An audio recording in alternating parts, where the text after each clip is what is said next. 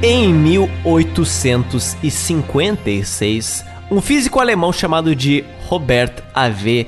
Lallemand, ele desembarcou em Salvador, capital da Bahia, e escreveu: Se a pessoa não souber que esta cidade fica no Brasil, pensaria que é uma capital da África, comandada por um príncipe negro. É uma cidade na qual é fácil para o recém-chegado deixar de perceber a população branca. Os negros estão em toda parte. Negros na praia, negros na cidade, negros na cidade baixa, negros nos distritos da cidade alta. Todos os que correm, gritam, carregam e buscam pertences são negros. Robert descrevia que mensalmente em Salvador chegavam centenas de novos africanos à cidade, se misturando aos que já existiam nos mercados, nas praças, nas ruas e nas ladeiras. Na época, Salvador tinha cerca de 65.500 habitantes, nas quais 47 mil eram escravizados, ou seja, cerca de 71,8% de toda a população da capital baiana eram de escravizados. Embora fossem a maioria da população, para as autoridades brasileiras, estes ex-escravizados libertos, fossem eles de origem africana ou nascidos no Brasil, eles representavam um empecilho à modernização do país. Um país que visava estimular a migração europeia e branca para povoar o Brasil. Assim, sucessivas leis discriminatórias foram postas em prática, que não reconheciam de nenhuma forma os ex-escravizados libertos como cidadãos brasileiros, nem mesmo aqueles libertos que tinham nascido no Brasil. Embora eles tivessem comprado a sua liberdade, esses libertos, eles não podiam se candidatar a qualquer cargo público. Eles deveriam pagar inclusive um imposto anual que brasileiros brancos e estrangeiros não eram submetidos, que eles tinham restrições de lugares e de horários que eles podiam circular nas principais cidades brasileiras. E tudo isso tinha uma intenção muito clara, né? Era expulsar os ex-escravizados do Brasil. Mas para onde eles iriam? Os olhos das autoridades brasileiras, eles tinham que voltar de onde eles tinham vindo originalmente. Eles tinham que voltar para África. Mas tá, e aqueles ex-escravizados que tinham nascido no Brasil? Bem, para as autoridades brasileiras, para eles era a mesma situação. Eles também deveriam ser mandados para África, porque eles estavam muito mais próximos culturalmente dos africanos do que dos brasileiros brancos. Então, para as autoridades brasileiras, eles não eram nem mesmo brasileiros. E em 1835, o governo provincial da Bahia deportou para a África Ocidental mais de 200 africanos que tinham se envolvido na revolta dos malês, uma rebelião anti-escravista que abalou a cidade de Salvador. Com essa medida, a ideia de mandar ex-escravizados libertos para a África começou a ser apoiada por boa parte da população brasileira. Como exemplo, um cientista carioca chamado de Frederico Leopoldo César Burlamac, que era inclusive um abolicionista, ele falou que. Não pense que, propondo a abolição da escravidão, o meu voto seja de conservar no país essa raça libertada. Isso não seria de sorte alguma a raça dominante, nem tampouco a raça dominada. A ideia de repatriar africanos libertos encontrou adeptos até mesmo entre os próprios libertos. Por exemplo, Joaquim Nicolau de Brito, um ex-escravizado africano, escreveu em 1851 nós precisamos juntar as forças dispersas de nossa raça, e não há melhor lugar de reunião e solo mais favorável para fazer isso do que a África. Influenciado por outros países que igualmente estavam expulsando a sua população liberta, como os Estados Unidos, como a Jamaica e Cuba, o Brasil então colocou em prática as suas viagens de repatriamento de libertos. As primeiras pessoas que retornaram à África se instalaram no que hoje são os atuais países do Benin, Togo, Nigéria, Gana e Angola, com a esperança, né, entre vários deles, de passar os últimos momentos de suas vidas no continente em que nasceram e cresceram.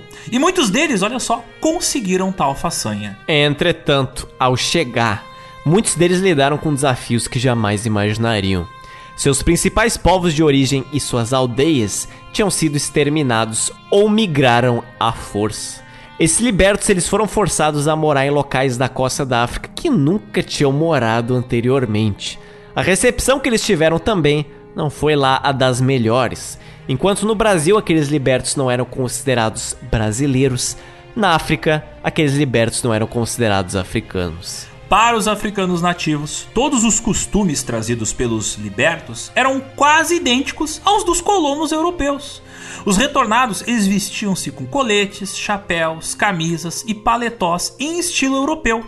Eles falavam e escreviam com a língua dos europeus, no caso o português, e veneravam um deus cristão que era da religião católica dos europeus, que era completamente diferente dos deuses e das religiões tradicionais ali da África. Em todo caso, isso não impediu que esses retornados criassem uma comunidade unida através da sua memória compartilhada do Brasil. Nos povoados que eles formaram na costa da África, os libertos construíram suas casas semelhante aos sobrados do Brasil. Comiam pratos que lembravam muito aos pratos brasileiros, como feijoada e cocada, e até dançavam festas inspirado em festas brasileiras, como Bumba Meu Boi. No Benin, esses retornados foram apelidados de Agudás. No Togo, eles eram chamados de Amarôs. E em Gana, eles eram chamados de Tabon. Até hoje, milhares de africanos que moram nesses países, ali da região da África Ocidental, possuem sobrenomes de origem brasileira, moram em casas em estilo colonial brasileiro e praticam danças que se assemelham muito à cultura tipicamente brasileira. Essa é a história desses ex-escravizados retornados. A história dos Agudás, um povo diverso que retornou para um lugar que especificamente nunca veio, mas lá fizeram a sua nova casa. Bora lá, Zotes? Bora lá!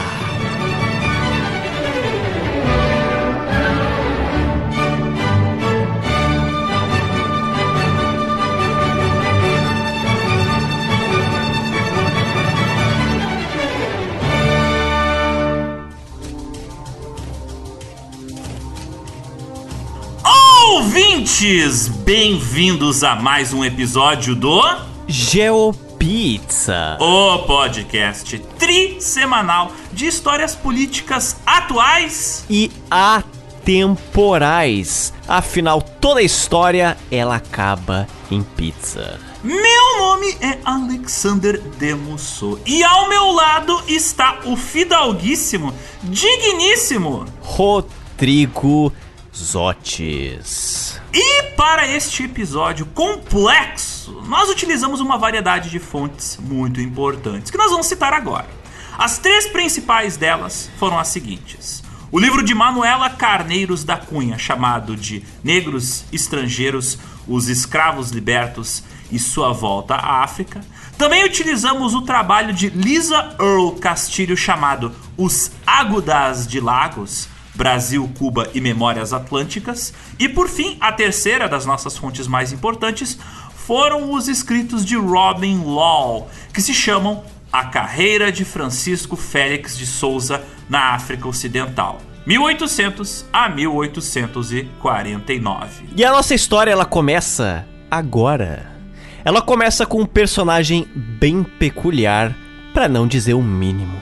Este rapaz, ele chegou a ser considerado o homem mais rico e mais influente de toda a África Ocidental durante o meio do século XIX. Embora ele não fosse africano, e sim fosse baiano, fosse um brasileiro. Francisco Félix de Souza, ele nasceu em Salvador, capital da Bahia, em algum momento no meio do século XVIII, possivelmente entre os anos de 1754 e 1768. A gente não tem certeza.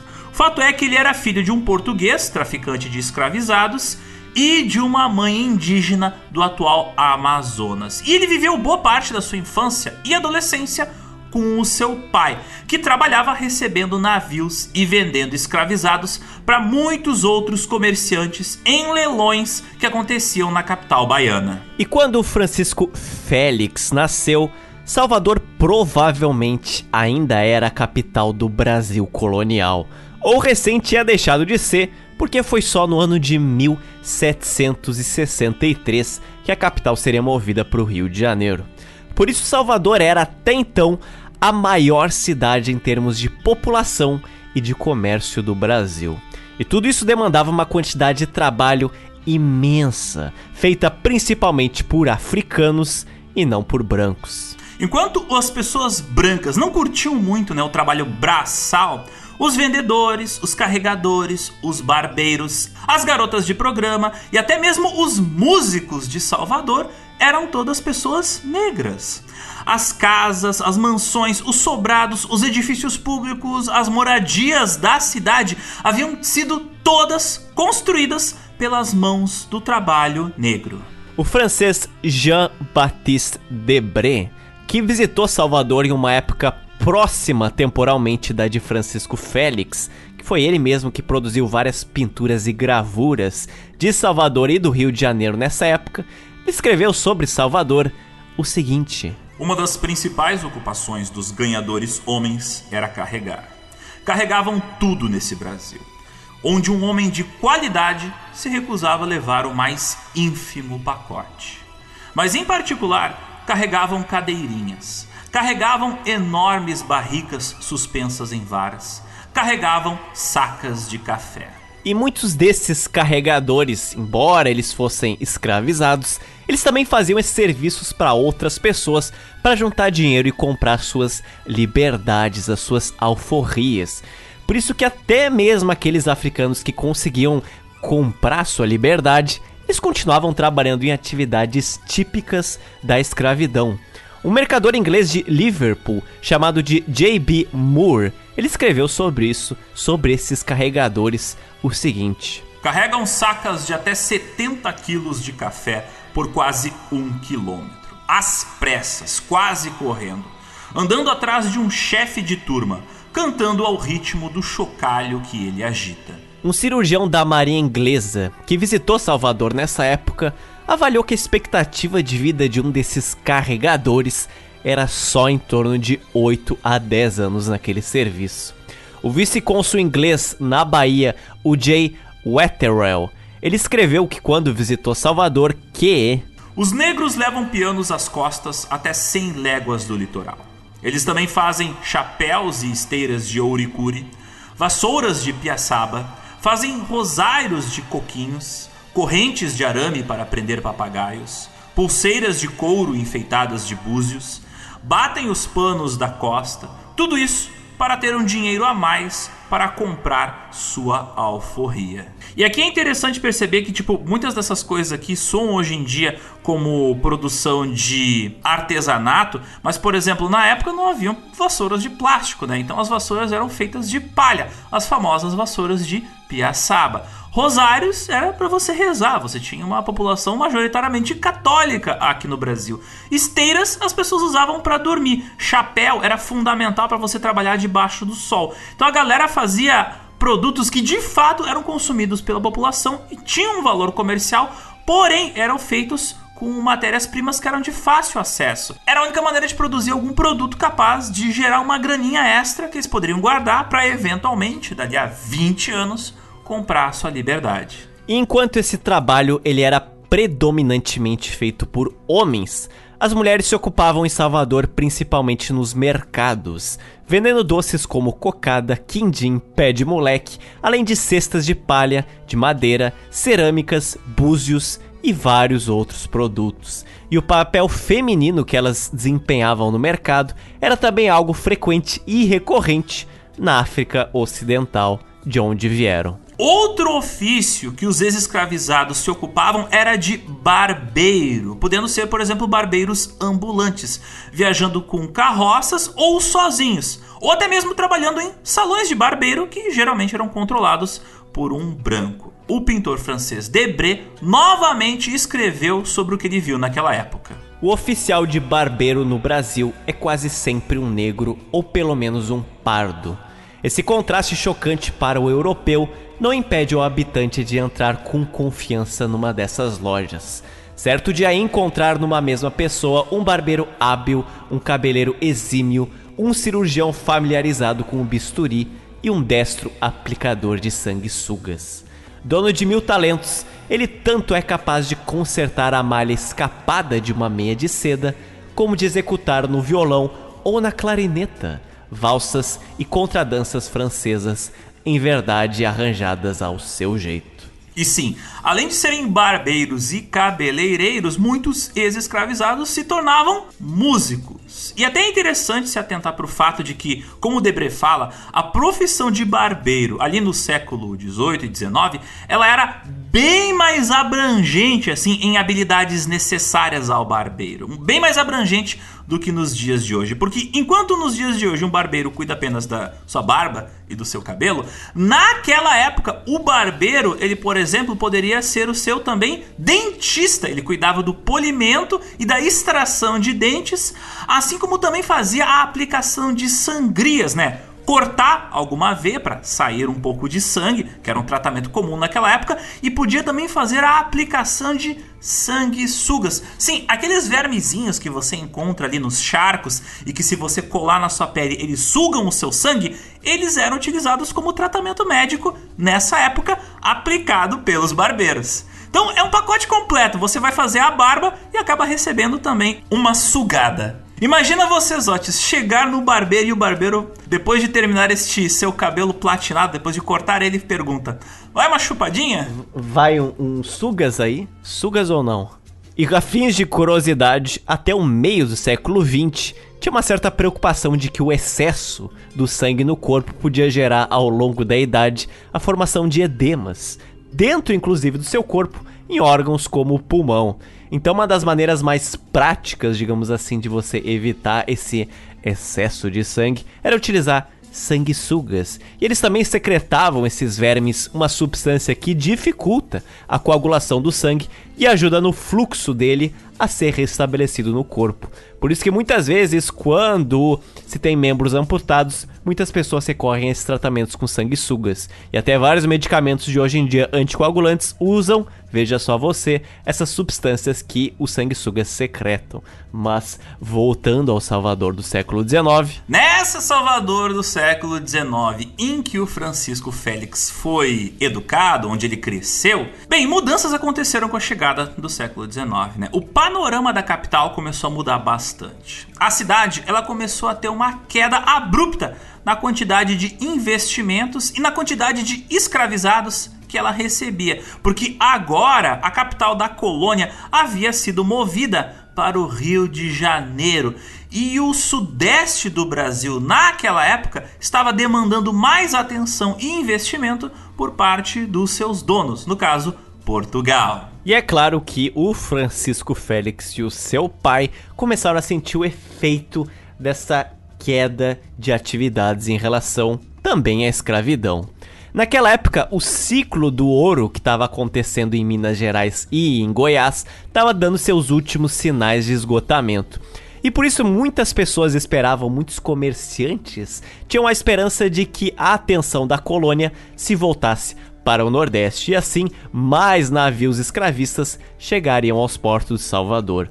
Mas não foi isso que estava ocorrendo. Muitos comerciantes descobriram que a atual região de São Paulo, tal como o Paraná e o interior do Rio de Janeiro, eram excelentes locais para você cultivar café e algodão.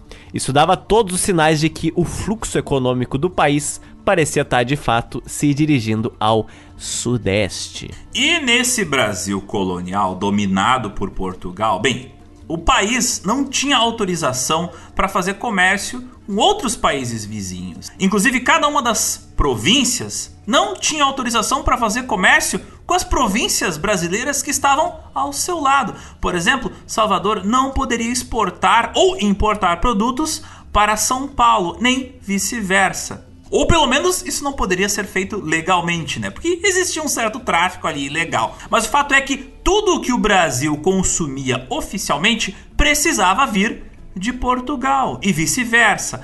E adivinha, a corte portuguesa, ela começou a mandar mais alimentos e dinheiro e recursos para o sudeste, passando a ignorar um pouco o nordeste. Assim, Salvador, ela foi fortemente atingida por uma escassez de alimentos e ela foi tributada em altos impostos para financiar as novas obras do Rio de Janeiro. Proprietários de terra, comerciantes, militares e, claro, escravizados e libertos em Salvador, eles começaram a sentir a vida piorar nitidamente. Inspirados pela independência do Haiti, que foi uma revolução escravista que estava ocorrendo naquela mesma época, e também pela Revolução Francesa, um militar francês em Salvador chamado de Antony Lachey, ele abriu a primeira loja maçônica de Salvador e apelidou ela de Cavaleiros da Luz. Nela ele começou a distribuir panfletos sobre ideias iluministas e ideias sobre abolição da escravidão. Dentro dessa loja, os participantes passavam noites discutindo o conteúdo de textos escritos por pensadores como Jean-Jacques Rousseau, como Voltaire, atraindo a atenção dos baianos menos favorecidos, principalmente os ex-escravizados libertos que estavam lá para ouvir esses textos ou mesmo sabiam ler e escrever. Aos poucos, começou-se a moldar ali uma rebelião contra a coroa portuguesa e diversas ideias revoltosas começaram a ser divulgadas em folhetos. Mas no dia 12 de agosto de 1798, as tropas governamentais prenderam os integrantes do movimento que delataram todos os seus companheiros. Todos eles foram enforcados em praça pública e os seus corpos foram esquartejados. Uma ação bem semelhante ao que ocorreu também com o Tiradentes e outros revoltosos em Minas Gerais. E esse movimento ele foi conhecido como Conjuração Baiana, também chamada de Revolta dos Alfaiates. Dado ao grande número de trabalhadores pobres, principalmente alfaiates, que participaram dela. E nessa época de crise econômica e política na Bahia, o pai de Francisco Félix faleceu, deixando o seu filho administrando um negócio da família, no caso, o comércio de escravizados. Um negócio que já não era mais tão próspero quanto era antes. Então, incapaz de ganhar o suficiente para viver, o Francisco Félix provavelmente se envolveu em diversos crimes, como assaltos e assassinatos, né? Para complementar sua renda.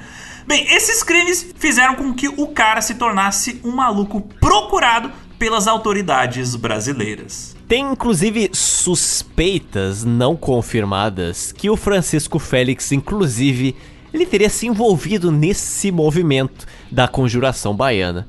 Mas se isso aconteceu de fato, provavelmente foi mais por motivos financeiros do que éticos, não é? Porque Francisco Félix não era lá uma das primeiras pessoas a apoiar a abolição da escravidão, que era um dos principais pilares do seu pouco sustento. Era mais uma questão de conveniência, né, Zotis? É o que dá dinheiro agora, então é isso aí. Sou adepto sim. Vivendo na pobreza, o Francisco Félix, ele foi conversando com muitos comerciantes de escravizados sobre o que ele deveria fazer naquele cenário de penúria. Muitos sugeriam a mudança para um local com mais oportunidades, como por exemplo o Rio de Janeiro, onde centenas de navios de tráfico negreiro aportavam diariamente. Então poderia ser uma nova oportunidade do Francisco Félix voltar ativa num job que ele já conhecia muito bem. Entretanto, por outro lado, os portos cariocas já tinham muita concorrência estabelecida.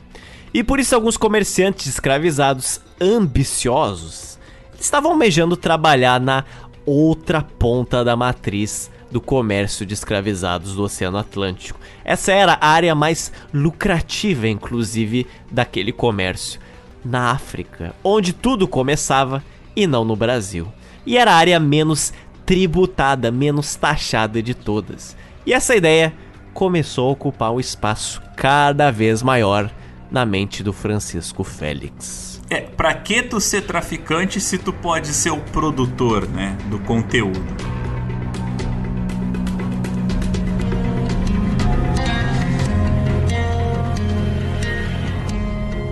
Enquanto Francisco Félix desenvolvia a ideia de trabalhar com o comércio de escravizados diretamente na África e não no Brasil, uma outra dúvida veio à sua mente. A África é um lugar bastante grande, né? E os escravizados mandados ao Brasil, eles partiam de uma variedade de diferentes portos. Então fica a dúvida: qual desses portos o Francisco Félix deveria escolher para ir trabalhar? A maioria dos africanos que chegavam no Brasil, eles iam da atual região de Angola, porque era lá que os portugueses tinham construído vários entrepostos. Como nas atuais cidades de Cabinda, Luanda, Benguela, Molembo e Ambris. Mas tinha um local especial que o Francisco Félix estava muito mais interessado. Era um lugar diferente e estava bem mais perto do Brasil do que Angola.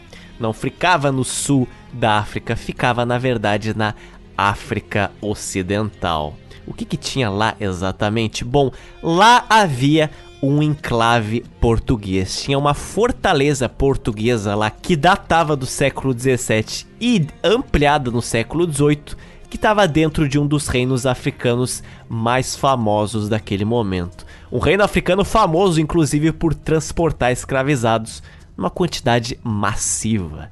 E esse era o reino de Daomé, que ficava no atual Benin. Mas o que que havia lá de tão especial? Bem, para entender o que é o reino de Daomé, é preciso primeiro a gente tentar compreender o que estava acontecendo na África Ocidental naquele momento. Aquela região que compreendia os atuais países de Benin, Togo e Nigéria era chamada pelos europeus de Costa dos Escravos. Era de onde partiam diversos escravizados que tinham como destino todo o continente americano. Os europeus normalmente eles firmavam parcerias com chefes africanos locais para que esses chefes tribais locais fizessem o suprimento de escravizados para os traficantes europeus, isso em troca de armas de fogo, pólvora, tabaco, álcool e tecidos. Assim, esses chefes africanos de diferentes reinos, eles acordavam em vender prisioneiros de guerra ou criminosos ali do seu reino para os europeus. Então, assim, europeus e africanos foram estabelecendo uma parceria que durou alguns anos. Mas ao longo do tempo, as coisas começaram a mudar. A demanda que os europeus começaram a solicitar de escravizados começou a aumentar cada vez mais, a ponto de que isso extrapolou a própria capacidade desses reinos africanos em prover escravizados para os europeus. Não haviam escravizados suficientes na África Ocidental para satisfazer as necessidades das colônias que os europeus tinham criado nas Américas. E diante desse impasse, muitos europeus deram as seguintes opções aos chefes africanos locais. Ou eles procuravam mais escravizados de um jeito ou de outro para suprir os comerciantes, os traficantes europeus, ou os próprios europeus iriam, sem distinção alguma, escravizar qualquer africano que eles encontrassem por lá e transportá-los para a América. O primeiro reino a não pensar duas vezes sobre essa tão generosa proposta foi o reino de Daomé, no atual Benin. No meio do século XVIII, Daomé era um reino que já estava em um movimento de expansão militar bem forte. Ele frequentemente guerreava contra o seu reino vizinho, o Império de Oyo. E todas as suas conquistas militares bem-sucedidas só aconteceram porque eles tinham acesso aos rifles e pólvoras dos europeus. O rei Agaja, do reino de Daomé, ele não queria perder essa vantagem militar de nenhuma forma. Por isso, sem hesitar, ele ordenou que seus soldados capturassem todas as pessoas do reino rival e vendessem essas pessoas para os europeus. Assim, o rei Agaja se tornou o rei favorito dos europeus na África. Enquanto por um lado Agaja fez isso pressionado, é claro, pelos europeus para que o seu próprio povo não fosse escravizado, por outro lado ele fez isso movido por claras ambições pessoais. Um historiador chamado Robert W. Harms, ele escreveu que o rei de Daomé descreveu as roupas finas de suas esposas e a opulência de sua corte real implicando que precisava de um suprimento confiável de tecidos importados e outros bens de luxo para manter o estilo de vida da corte. Finalmente, ele observou que, como rei do Daomé, tinha a obrigação de distribuir conchas de cauri e outros bens comuns periodicamente entre as pessoas comuns. As conchas de cauri para as pessoas comuns, como o tecido da seda para as esposas reais e a pólvora para o exército, só podiam ser obtidas através do comércio de escravizados. Porém, a escravidão, ela tinha sido totalmente deformada pelos europeus na África. A escravidão que já existia naquela região há séculos, ela tinha sido inflada pelos europeus a um ponto irreconhecível.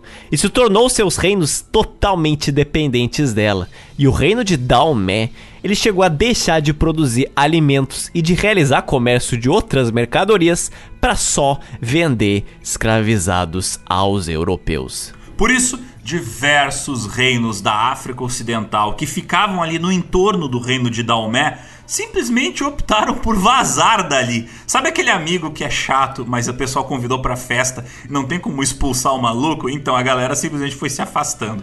Criaram um grupo do WhatsApp sem o cara.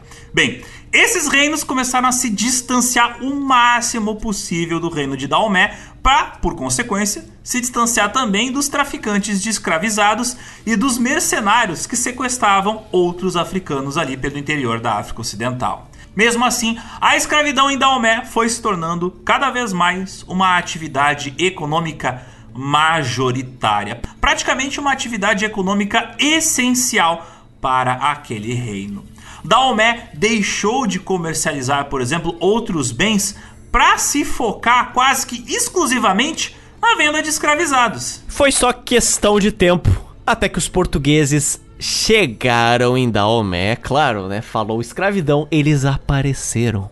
Na primeira metade do século XVIII, eles ergueram o entreposto de São João Batista de Ajudá que rapidamente se tornou o entreposto de escravizados mais movimentado da África Ocidental. A região era um enclave português. Era um território ultramarino de Portugal. Para quem não sabe, era assim que até o século XX os portugueses chamavam suas posses coloniais, né? Os territórios ultramarinos. Bem, como fins de curiosidade, essa fortaleza que ficava ali permaneceu sendo um enclave português até o ano de 1961. Mas mais tarde a gente conta mais como isso ocorreu. O entreposto de ajudar suprimia constantemente as colônias portuguesas com escravizados, incluindo, é claro, o Brasil.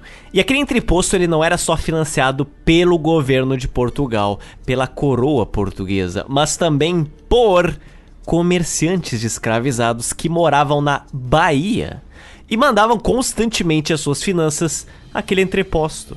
E tamanho foi o investimento dos brasileiros em ajudar que décadas mais para frente ele evoluiu e ele foi transformado agora em uma fortaleza, já que antes ele era um entreposto. E de lá agora partiam dezenas de navios negreiros diariamente. Mas para essa rede de comércio ultramarino de escravizados de fato funcionar, era preciso que existissem intermediários ali na África. Era preciso pessoas responsáveis para negociar com os chefes africanos, com as coroas europeias e com as colônias na América. Eram necessários atravessadores. Como vocês devem imaginar, isso era um trabalho bem árduo e multifacetado do ponto de vista administrativo, mas também era a ponta mais lucrativa do comércio de escravizados no Atlântico, porque você não está gastando com o transporte, você não está caçando os escravizados, você apenas está fazendo o meio de campo entre quem fornece os escravizados e quem precisa dos escravizados. E era exatamente esse trabalho que muitos comerciantes baianos estavam almejando, mas eram poucos que realmente tinham a coragem de abandonar o Brasil e de morar na África. Afinal, era um local que os brancos tinham muito receio de ir, porque eles não tinham imunidade natural contra uma série de doenças presentes no continente africano naquele momento. E além disso, tem o grande detalhe: eles viveriam dentro de uma nação de africanos, é óbvio, eles morariam na África. E muitos africanos desprezavam os brancos devido ao tráfico de escravizados. Ele apenas era mantido por quem lucrava com aquilo pelos chefes. Muitos africanos não queriam aquilo. Bem, impulsionado por muita coragem, muita burrice ou por pouco amor à vida, ou os três fatores juntos, o Francisco Félix ele resolveu se aventurar e ir para essa região. Em 1792, à beirada do século XIX, no mesmo ano em que Tiradentes foi executado no Rio de Janeiro, Francisco Félix estava se dirigindo a navio para o promissor reino de Daomé, em busca de novas oportunidades de trabalho.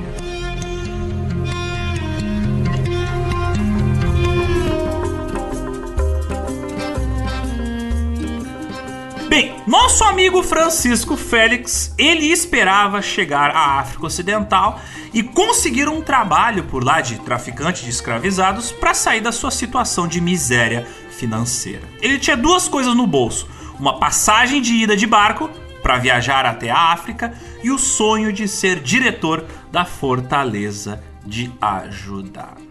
E ao chegar na África Ocidental em 1792, o Francisco Félix ele se assentou em um local de Daomé chamado de Badagri. Mas lá ele não viveu por muito tempo, porque o clima da região, os insetos que haviam por lá e as cheias dos diversos rios que circundavam a sua casa, construída em um vale entre montanhas, fizeram com que o Francisco Félix logo buscasse outro abrigo menos insalubre. O baiano estava passando por algo que os estrangeiros chamavam de aclimatação. Aclimatação agressiva, né? Um momento em que um viajante precisava se adaptar às particularidades geográficas de um lugar onde ele havia recém-chegado. Não era fácil para os estrangeiros se adaptarem à vida na África, porque além de sofrer muito com as insolações pela maior incidência do sol na região, a maioria dos estrangeiros pegava febre amarela, malária e disenteria. Olha pra minha cara de peninha. Eu estou com peninhas, ó. Ai, ai, ai, tadinhos. Estima-se que a cada 10 homens europeus que desembarcavam na África Ocidental, 6 morriam durante o primeiro ano e outros dois no segundo ano.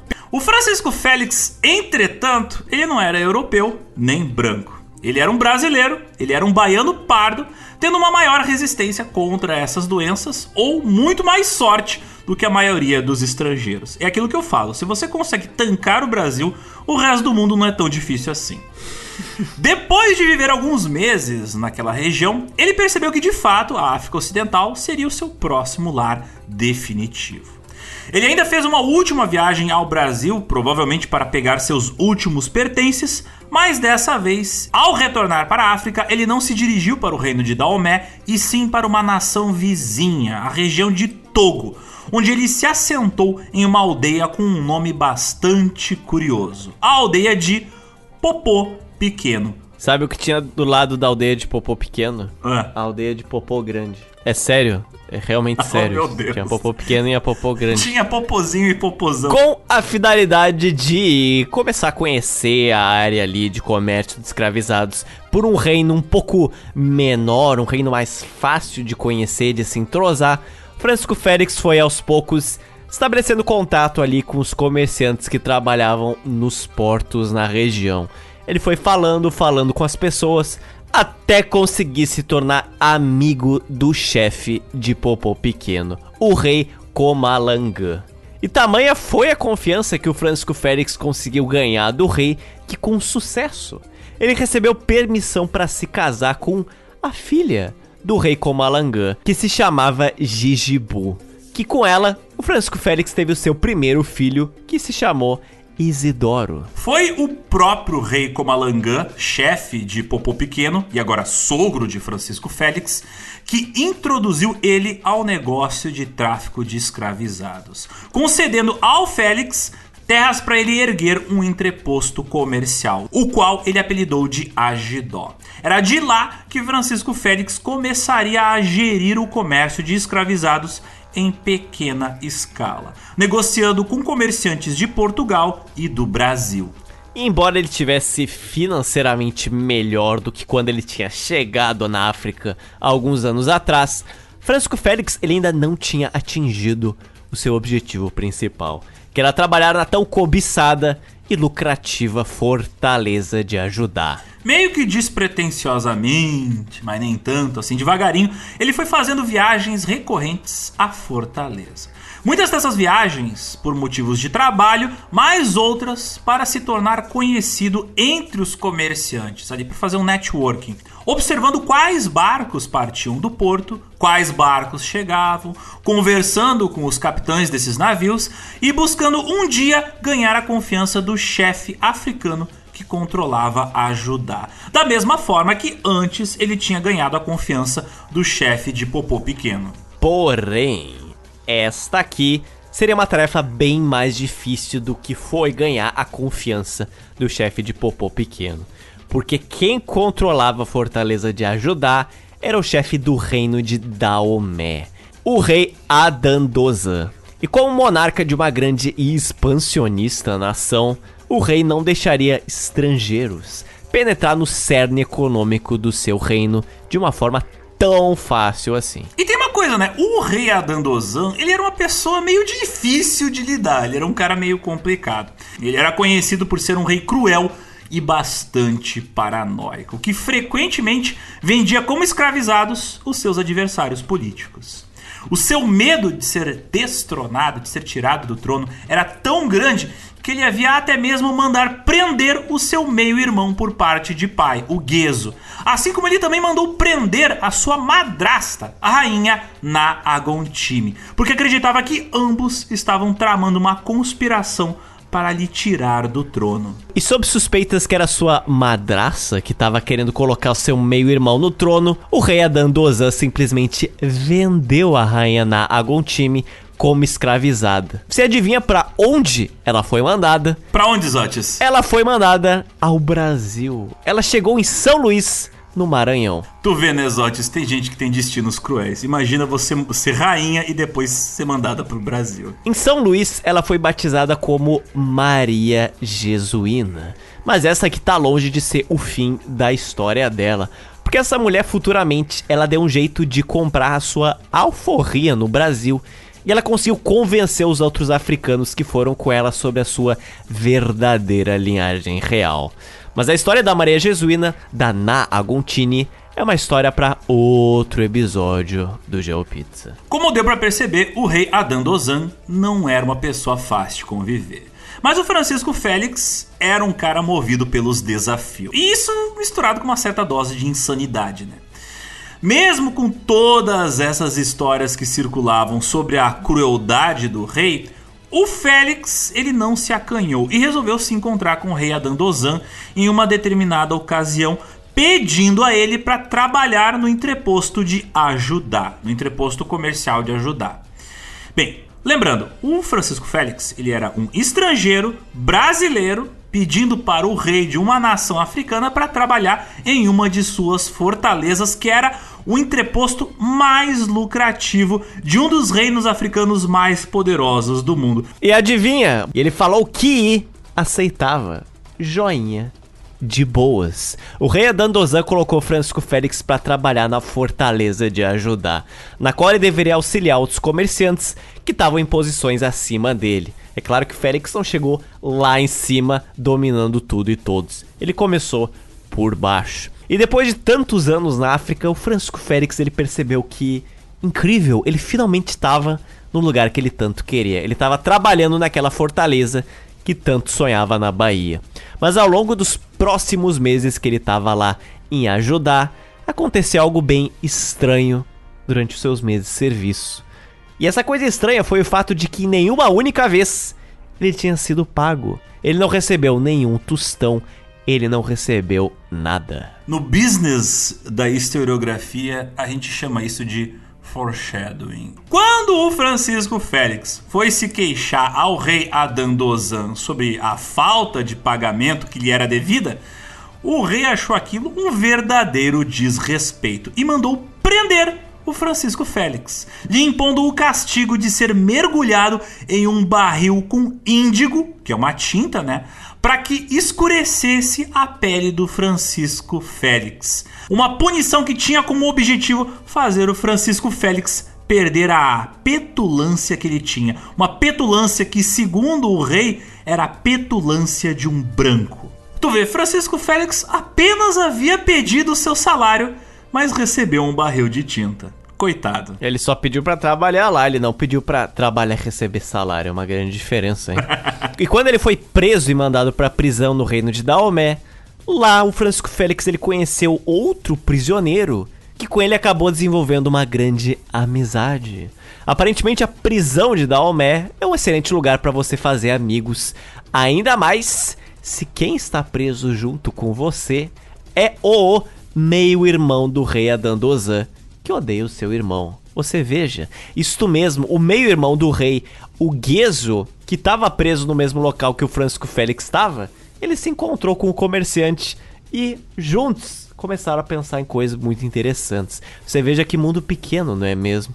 Ambos se tornaram grandes amigos e juntos eles planejaram uma fuga daquela prisão e algo muito mais ambicioso em sequência: um golpe de Estado. Ambos fizeram um pacto. O Francisco Félix ele forneceria armas e munição para eles escaparem da prisão e promoverem uma rebelião, tornando-se futuramente diretor da fortaleza de Ajudar. E o Gueso, meio-irmão do rei, em contrapartida, seria coroado como o novo rei de Daomé.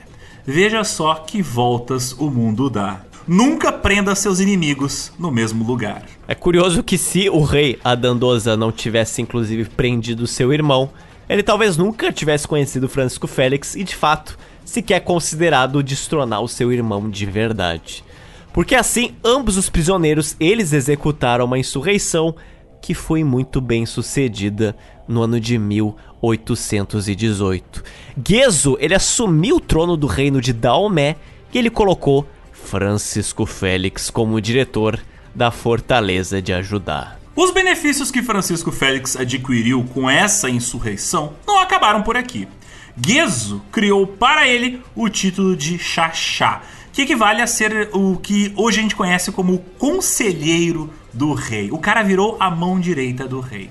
O nome Xaxá vinha do fato de que, como Francisco Félix falava português, os africanos achavam muito engraçado quando ele falava já já.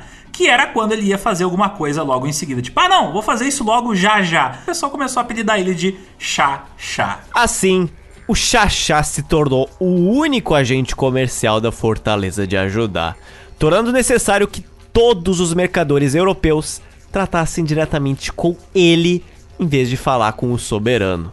Os mercadores escravizados só poderiam falar com o rei Gueso se eles primeiro tivessem falado com Francisco Félix e vendido todos seus escravizados a ele. Então, primeiro é o Xaxá, depois você chega no rei, se é que você vai chegar. Com isso, ele passou a controlar as exportações e importações do reino de Daomé, assim como todo o seu comércio externo.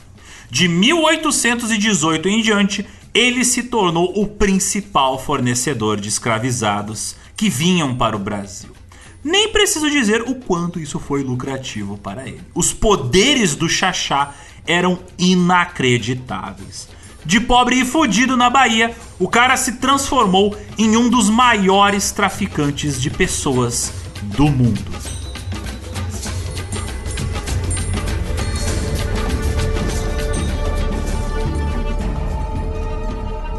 No início do século XIX, a condição dos navios negreiros enviados para a América, eles eram tão insalubres que eram frequentemente chamados de tumbeiros, porque tal como tumbas que flutuavam pelo mar, mais da metade dos escravizados embarcado neles morriam antes de chegar à América. Movidos pela busca de um lucro altíssimo, muitos comerciantes escravizados, eles normalmente compravam grandes navios de carga e aí eles começavam a adaptar eles para transportar pessoas, para transportar escravizados, porque você construir um navio especificamente para aquele fim era algo extremamente caro. Então esses comerciantes eles procuravam cortar custos e ao mesmo tempo eles cortavam vidas. Entretanto, isso só contribuía para que as condições dentro desses navios se tornassem cada vez mais nocivas para os africanos sequestrados.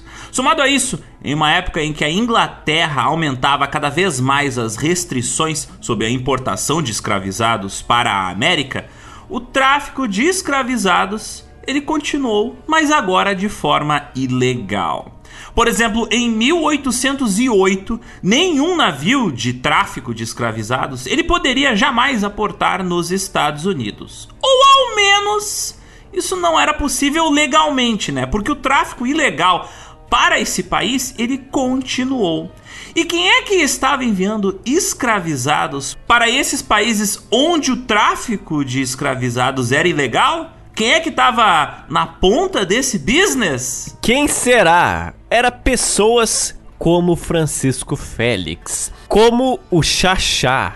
Embora ele trabalhasse dentro da legalidade para Portugal, em muitos momentos ele resolvia fazer os seus negócios à sua moda, ele resolvia fazer os seus negócios ilegais. E até onde se tem registro, o Xaxá ele foi o primeiro traficante de escravizados a construir um navio negreiro do zero. Então você veja só, pioneiro em cometer crimes contra a humanidade. Ele começou a usar materiais locais da África para construir parte dos seus navios e começou a importar outras matérias-primas da Europa e também dos Estados Unidos para essa finalidade. O Francisco Félix, o Xaxá, ele chegou a encomendar um navio próprio para ser construído nos Estados Unidos, mais especificamente ali na Filadélfia, um navio que ficou chamado como Príncipe de Guiné. Ele também comprou navios britânicos, como os produzidos pela firma londrina Matthew Foster Company.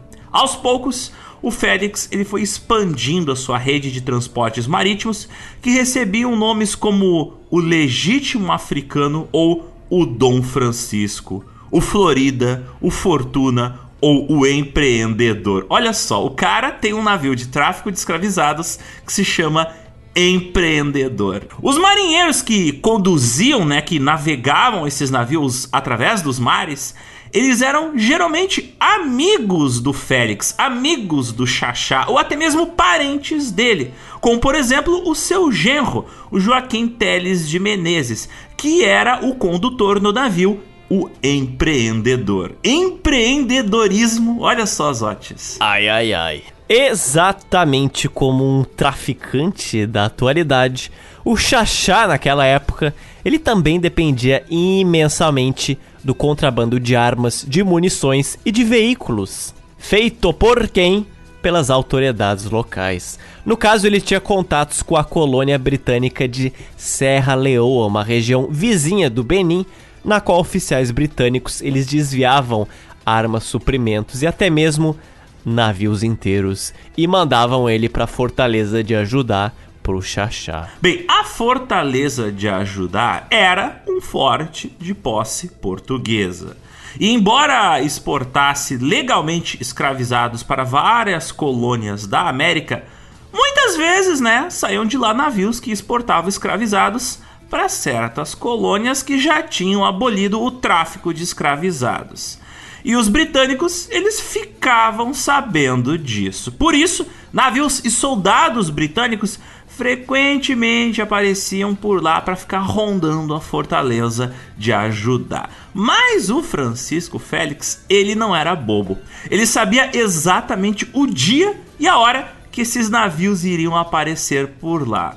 Por que, que ele sabia disso? Porque o infeliz ele tinha espiões informantes posicionados em Serra Leoa, que era de onde os navios britânicos costumavam sair. Espertinho ele, não, Zotes? Eficiência. Como todo traficante, ele tinha os olheiros dele. E assim, ele também se aproveitava muito do uso de rotas de rios. Rios que estavam pelo interior do Benin, por onde seus navios, os navios do Xaxá, despistavam as autoridades. Um oficial que serviu no esquadrão naval britânico da época, chamado de Henry Hutley, ele comentou que se de Souza sabia que um cruzador britânico rondava ajudar, ele ordenava o navio negreiro a ir para um outro porto. Depois, enviava os escravizados em canoas pela lagoa até o ponto onde eles desceriam em terra cobririam a pé a faixa de terra e seriam embarcados rapidamente, podendo então o navio prosseguir viagem.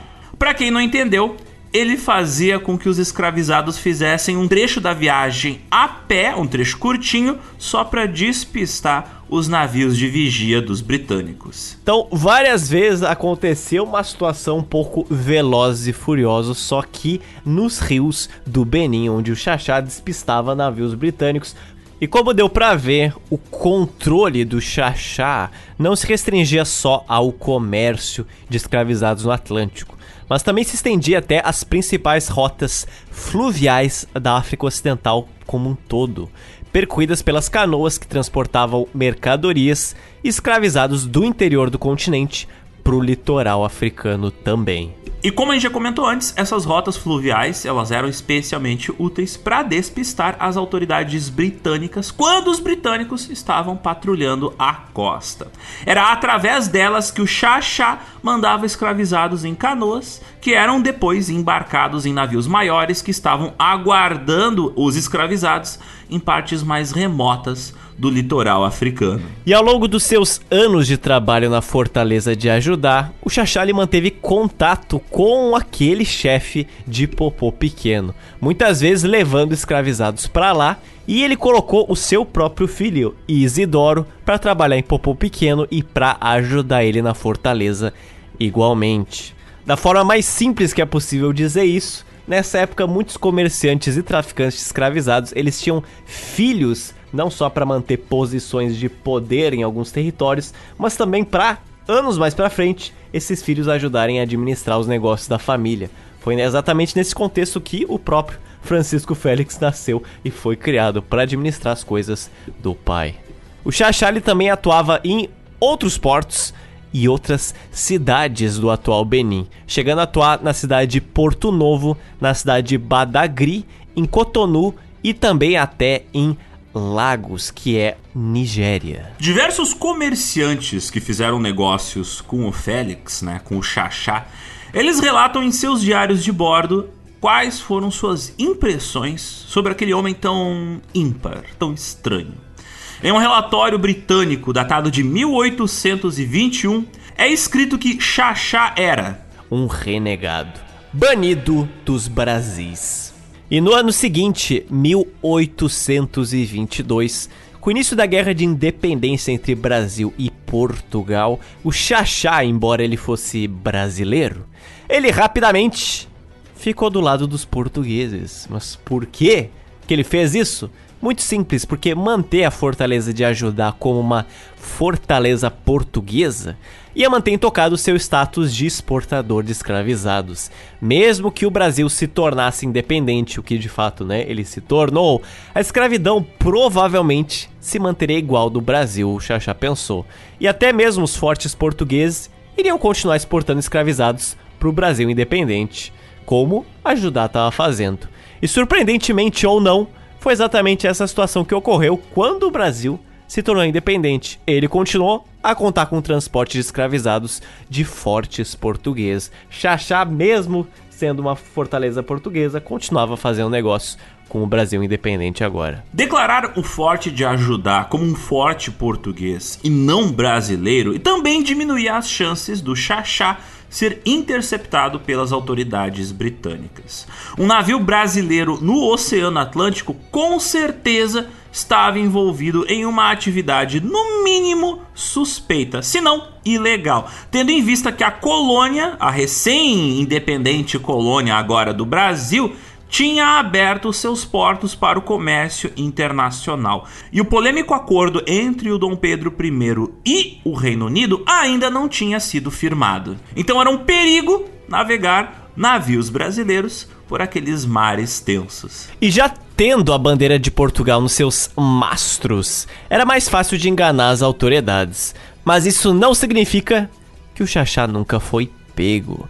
Diversos navios dele já foram apreendidos pelas autoridades britânicas, que quando iam lá conferir nos seus registros, vamos ver que navio é esse aqui, vamos ver, eles descobriram que aqueles navios e aqueles marinheiros que estavam dirigindo-os não estavam registrados na coroa de Portugal. Que interessante, né? Navios portugueses aparentemente não servindo a Portugal. E o que acontecia quando o Xaxá era pego? Bom, na verdade ele nunca foi pego pessoalmente, né? Apenas seus funcionários e sócios foram pegos. Mas normalmente, ao que tudo indica, eles conseguiam se safar, embora seus navios fossem confiscados pelos britânicos, isso de forma indefinida. O fato do nome Francisco Félix de Souza também ser um nome extremamente comum tornava difícil dos britânicos rastrearem onde estava de fato o nosso Xaxá. Antigamente era muito comum o nome João, né? Naquela época era muito comum o nome Francisco. Tu chutava uma moita, caía 500. Então, obviamente, o pessoal ficava sem saber quem era o Francisco certo. Às vezes, o Francisco Félix de Souza, ele era confundido até com outros traficantes de escravizados que tinham o mesmo nome e que também operavam na África e nas colônias da América. Por exemplo, o Xaxá conseguia até confundir outros traficantes de escravizados. Então imagina para ele confundir autoridades britânicas que não estavam conhecendo tão bem o tráfico. Por exemplo, o traficante inglês chamado de Richard Drake ele disse que já tinha negociado com uma pessoa chamada Francisco Félix de Souza, só que em Havana, em Cuba. E quando ele encontrou o Xaxá em ajudar, ele falou que ele era a mesma pessoa que tinha tratado com ele em Cuba anos atrás. Aquela história provavelmente não era real, porque o Xaxá, o que tudo indica, nunca foi para Cuba, mas provavelmente entrando na brincadeira, o Xaxá falou que sim, ele falou pro Richard Drake, sim, sim, era eu lá em Havana, era eu mesmo, haha, pode crer. Quando na verdade não era o caso. Isso reforçou a teoria e o Richard Drake saiu falando para as pessoas que o Xaxá na verdade ele era cubano e não brasileiro. Toda essa confusão, além de ser uma zoeirinha, também contribuía para que o Xaxá fosse difícil de ser rastreado. É, Xaxá é o malandrilson. Bem, e o Xaxá ele estava com a sua riqueza em constante expansão. Os business estavam indo bem. E com isso, ele construiu ali em Ajudar, a uma pequena distância da fortaleza, a sua grande residência, sua grande casa, na qual o próprio rei de Daomé, o Gueso, lhe forneceu mão de obra e material para erguer este casarão em um estilo arquitetônico semelhante ao de um sobrado português. O prédio tinha uma base retangular, pintado de branco, com muitas janelas, com aquelas persianas e sacadas de madeira torneada, tendo o terreno cercado de palmeiras. Um muro alto cercava o depósito de escravizados, distribuído em barracões. E ao mesmo tempo que era uma casa grande, era também uma fortificação, era um entreposto comercial, era um banco, era uma hospedaria, era uma oficina e até mesmo um cemitério. Que bela casa que o Xaxá tem, Cruz Credo. Ele não construiu uma casa, ele construiu um shopping. Ele construiu um shopping. Era lá onde ele recebia os oficiais dos navios que ancoravam em ajudar. Era onde o Xaxá lhes oferecia banquetes servidos em bandejas de ouro, com talheres de prata, copos de cristal e até porcelanas chinesas. O Xaxá também tinha fortes relações comerciais com a colônia de Cuba. Por isso, tinha acesso aos melhores vinhos e charutos vindos de Havana. Ele entretinha os seus hóspedes em uma sala de jogos construída dentro da sua casa que possuía bilhares, roleta e música. Em 1847, o vice-cônsul britânico no Daomé, o John Duncan, escreveu que Xaxá era o homem mais generoso e o mais humano das costas da África. Eu, eu acho que as pessoas que ele estava traficando iam discordar dessa opinião, mas enfim. Será? Quem sou eu para questionar o John Duncan? Ao longo de suas décadas em atividade, o Xaxá ele construiu dependências, residências próprias para cada uma das suas várias mulheres. Assim como boa parte das informações sobre a vida do Xaxá, não se sabe até hoje qual é o número exato de mulheres e filhos que ele teve, mas se estima por cima que ele teve algo por volta de 50 mulheres e mais de 100 filhos. Todas as suas mulheres, os seus filhos e o próprio Xaxá, eles se vestiam, é claro, à moda europeia. Os homens usavam calça, paletó, colete, botas e aqueles clássicos chapéus coloniais usados em climas quentes, os chamados chapéus de Panamá. Se você não sabe o que é, você provavelmente já viu um chapéu de Panamá, só jogar no Google e lembrará dele. Enquanto isso, as mulheres usavam vestidos longos com finos sapatos. Quando eles saíam pelas ruas de ajudar, cada um deles era escoltado por uma tropa de escravizados, que os protegiam com o sol com um parasol, além de ter acesso a uma guarda armada e uma escolta de músicos. O tempo foi se passando e o ano de 1831 chegou trazendo consigo algumas novidades.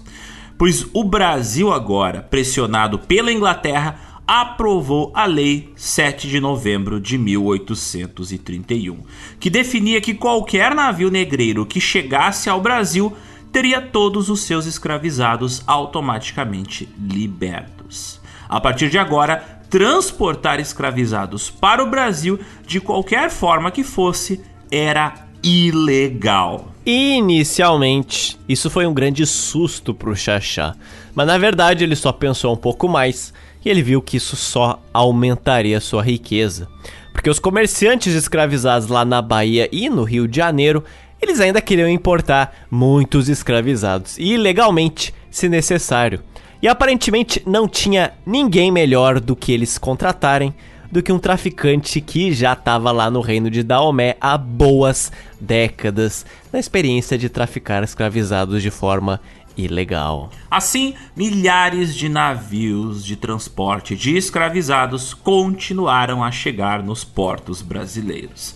Disfarçados, por exemplo, como simples navios de carga de comércio, mandados, é claro, pelo Xaxá.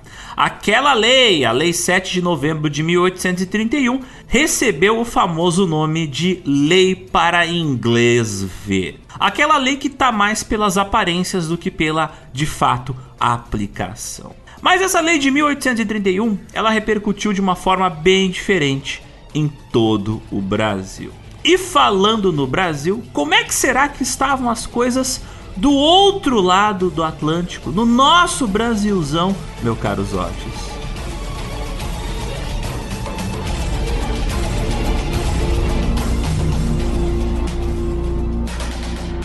A sociedade brasileira, ela foi profundamente impactada pelaquela lei de 1831 mas como alguns ouvintes podem pensar, se a gente acabou de falar que ela foi uma lei para inglês ver, porque de forma prática, real, essa lei aumentou bastante o número de africanos libertos no país, principalmente na cidade de Salvador. Isso era um ponto muito importante, porque isso aqui alimentava o medo dos brancos de que uma possível insurreição popular africana poderia acontecer a qualquer momento. Tendo em vista que agora cada vez mais africanos livres estavam andando pelas ruas, esses africanos poderiam servir como possíveis agitadores. Eles podiam incentivar outros africanos escravizados a se revoltarem. Por isso, uma série de medidas que visavam vigiar e restringir as liberdades dos africanos e até de brasileiros pretos que estavam circulando pelas metrópoles ali do Brasil, bem, essas medidas foram estabelecidas pelos brancos, com medo do que esses pretos poderiam fazer. Por exemplo, no ano anterior, em 1830, mais especificamente em 12 de dezembro de 1830, foi colocado em prática um decreto que proibia brasileiros pretos e africanos, sob pena de prisão, de circular livremente pelas ruas da cidade fora de seus bairros de residência, caso eles não possuíssem consigo um documento de identificação. Bom, e como é que você consegue um documento de identificação? Bom, você teria que fazer um exame de regularidade de conduta, que obviamente era um exame criado só para pretos libertos. Os brancos não eram submetidos a ele, e ocasionalmente alguns pardos também tinham que fazê-lo. Esse próprio decreto de 1830 dizia que a presunção e suspeita é de que tais pretos são os incitadores e provocadores dos tumultos ou comoções a que se tem abalançado os que existem na escravidão. Ou seja, a lei explicitamente falou que seu intuito era diminar revoltas. E de fato, o século XIX até então estava repletas de rebeliões escravistas, principalmente na Bahia e em Salvador, porque os brancos estavam certos em terem um certo medo. Até o ano de 1831, mais de dezenas de revoltas escravistas tinham ocorrido desde o início do século em Salvador, principalmente nos meses de verão, porque era o mês em que boa parte dos donos de engenho e proprietários de terras estavam fora, tirando férias viajando. Em 1807, por exemplo, escravizados africanos do povo Hausa, vindos do atual Níger e da Nigéria, eles planejaram um levante exatamente no dia de Corpus Christi, ali em Salvador. Dois anos depois, em 1808, os Halsá novamente se revoltaram em Salvador, fugindo de engenhos e encorajando outros escravizados a se rebelarem em cidades próximas dali, como na região de Nazaré das Farinhas. Algumas dessas rebeliões, elas eram lideradas por escravizados islâmicos, como foi o caso da rebelião que ocorreu em 1814 em Salvador também. Africanos Hausa, eles incendiaram mais de centenas de engenhos, plantações e casas, liderados pelo muçulmano João e pelo liberto Francisco Cidade. A revolta que ela começou em fevereiro se estendeu até maio e deixou mais de 50 mortos. Dois anos depois, em 1816, novamente no mês de fevereiro, escravizados Hausás incendiaram diversos engenhos nas cidades de Santo Amaro e São Francisco de Conde. Uma situação bastante parecida com a que ocorreu seis anos mais tarde, em maio de 1822, onde 250 escravizados de Salvador Itaparica e São Mateus atacaram tropas brasileiras estacionadas naquela região. Revoltas menores também ocorreram em dezembro de 1822 nos bairros de Salvador de Mata Escura e Saboeiro. Se você achou isso muita revolta. Eu até achei pouco, até achei pouco. Essas são as registradas, né, meu filho? Essas são as que paralisaram regiões inteiras, porque muitas revoltas não foram catalogadas. A partir de 1826 teve muito mais. No Natal daquele ano, um grupo étnico da Nigéria, Benin e Togo, os Nagôs, que moravam no quilombo do Urubu, no bairro de Cabula, em Salvador, eles organizaram um ataque aos engenhos durante o Natal, liderados pela rainha do Quilombo, a rainha Zeferina. Dois anos mais tarde, em 1828, escravizados atacaram os arredores da cidade de Itapuã, destruindo engenhos em Iguape, região que atualmente é um bairro em Salvador. Em 1830, novamente os Nagôs atacaram armazéns que aprisionavam escravizados no atual bairro do Taboão. Em todos esses ataques, revoltosos foram presos e depois mortos. E adivinhe, na nova década de 30 do século 19, 1830, revoltas estavam ocorrendo não só no Brasil, mas em todo o continente americano. Em 1831 ocorreram grandes rebeliões escravistas na Jamaica, conhecidas como a Baptist War, e no mesmo ano, no sul dos Estados Unidos, um escravizado chamado de Nat Turner, na cidade de Southampton, na Virgínia, liderou uma rebelião escravista que foi a maior que o país teve até então. Ambas revoltas, tanto nos Estados Unidos quanto Jamaica, foram duramente reprimidas pelos seus governos. Tanto na Jamaica quanto nos Estados Unidos, começaram a ser aprovadas diversas medidas para restringir a circulação e o status, desde escravizados africanos até negros libertos.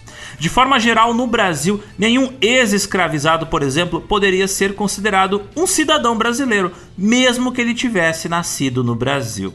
Assim, os libertos, sejam brasileiros ou africanos, não podiam nem ser eleitores, nem ser elegíveis. Nem podiam fazer parte do exército, da marinha ou da guarda nacional. E claro, também não poderiam ingressar nas ordens religiosas. Também se proibiu que qualquer pessoa pudesse alugar casas a ex-escravizados, a não ser com autorização especial de um juiz. Na Paraíba, escravizados ou livres que fossem encontrados nas ruas depois do entardecer sem ordens dos seus senhores ou se fossem libertos sem documentos de identificação, eles eram levados à delegacia da polícia e açoitados.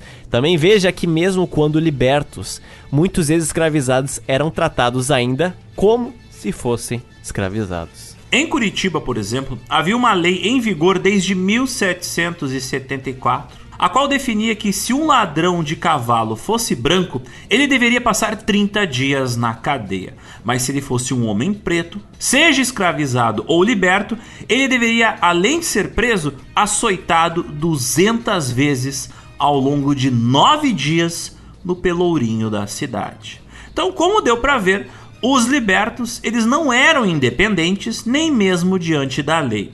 Eles ficavam sempre sob uma espécie de tutela judicial, através de um juiz de órfãos das comarcas onde eles residiam. Mas esse tutor deveria também se certificar que os ex-escravizados estariam sempre trabalhando. Caso contrário, o juiz poderia celebrar contrato de locação de serviços sob pena de 15 dias de prisão com trabalho e de ser enviado para alguma colônia agrícola no caso de reincidência. Em outras palavras, essa lei dizia que se o liberto não tivesse uma fonte de renda reconhecida pelo governo brasileiro, ele poderia ser preso por meio mês e poderia ser mandado para trabalhar em uma propriedade agrícola, em uma terra. Normalmente essas terras eram de grandes proprietários que também tinham ali escravizados. Então você veja que em outras palavras, esse liberto ele seria novamente escravizado. A lei tentava encontrar todas as brechas possíveis para que ele retornasse à escravidão. Mas as coisas ficariam ainda mais problemáticas para os libertos, para os ex-escravizados que residiam no Brasil. Em 1835 ocorreria a rebelião dos malês. Na noite de 24 para 25 de janeiro daquele ano, cerca de 600 escravizados e libertos, em sua maioria da etnia Nagô, um grupo étnico que vem da atual Nigéria, Benin e Togo e que eram adeptos do Islã, eles resolveram tomar a cidade de Salvador. Os chamados malês, que era o nome dado para africanos muçulmanos, organizaram a revolta para o final do mês sagrado do Ramadã, durante a festa do Lailat al-Qadr, na Noite da Glória em que coincidia com o domingo de Nossa Senhora da Guia. Cerca de 70 rebeldes morreram, com só sete oficiais das tropas brasileiras mortos. O fato de um dos oito líderes da revolta ter sido um escravizado liberto, no caso o Manuel Calafete, fez com que o governo brasileiro ficasse cada vez mais convencido de que esses ex-escravizados agora libertos, mesmo agindo dentro da lei, eram possivelmente ameaças, eram possíveis agitadores. Cerca de 500 envolvidos na rebelião foram presos, castigados ou expulsos do Brasil e levados de, entre muitas aspas, volta para a África. A notícia da revolta dos malês ecoou em todas as províncias do Brasil, autorizando os presidentes das províncias, que é um status semelhante a de governadores hoje em dia, a poder expulsar africanos forros de qualquer sexo, sob a simples suspeita de promoverem insurreições de escravizados. Essa ação de deportar os ex-escravizados para o continente africano foi apoiada por vários membros do governo brasileiro e, obviamente, vários membros da sociedade branca no geral. Já que os libertos, né, na visão deles, não eram brasileiros de fato, por que não mandá-los de volta para a África?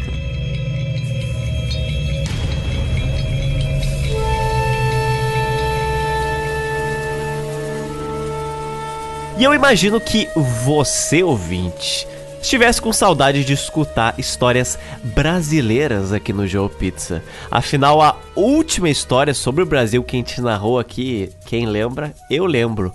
Foi em torno de fevereiro e março desse ano. Atualmente estamos em setembro.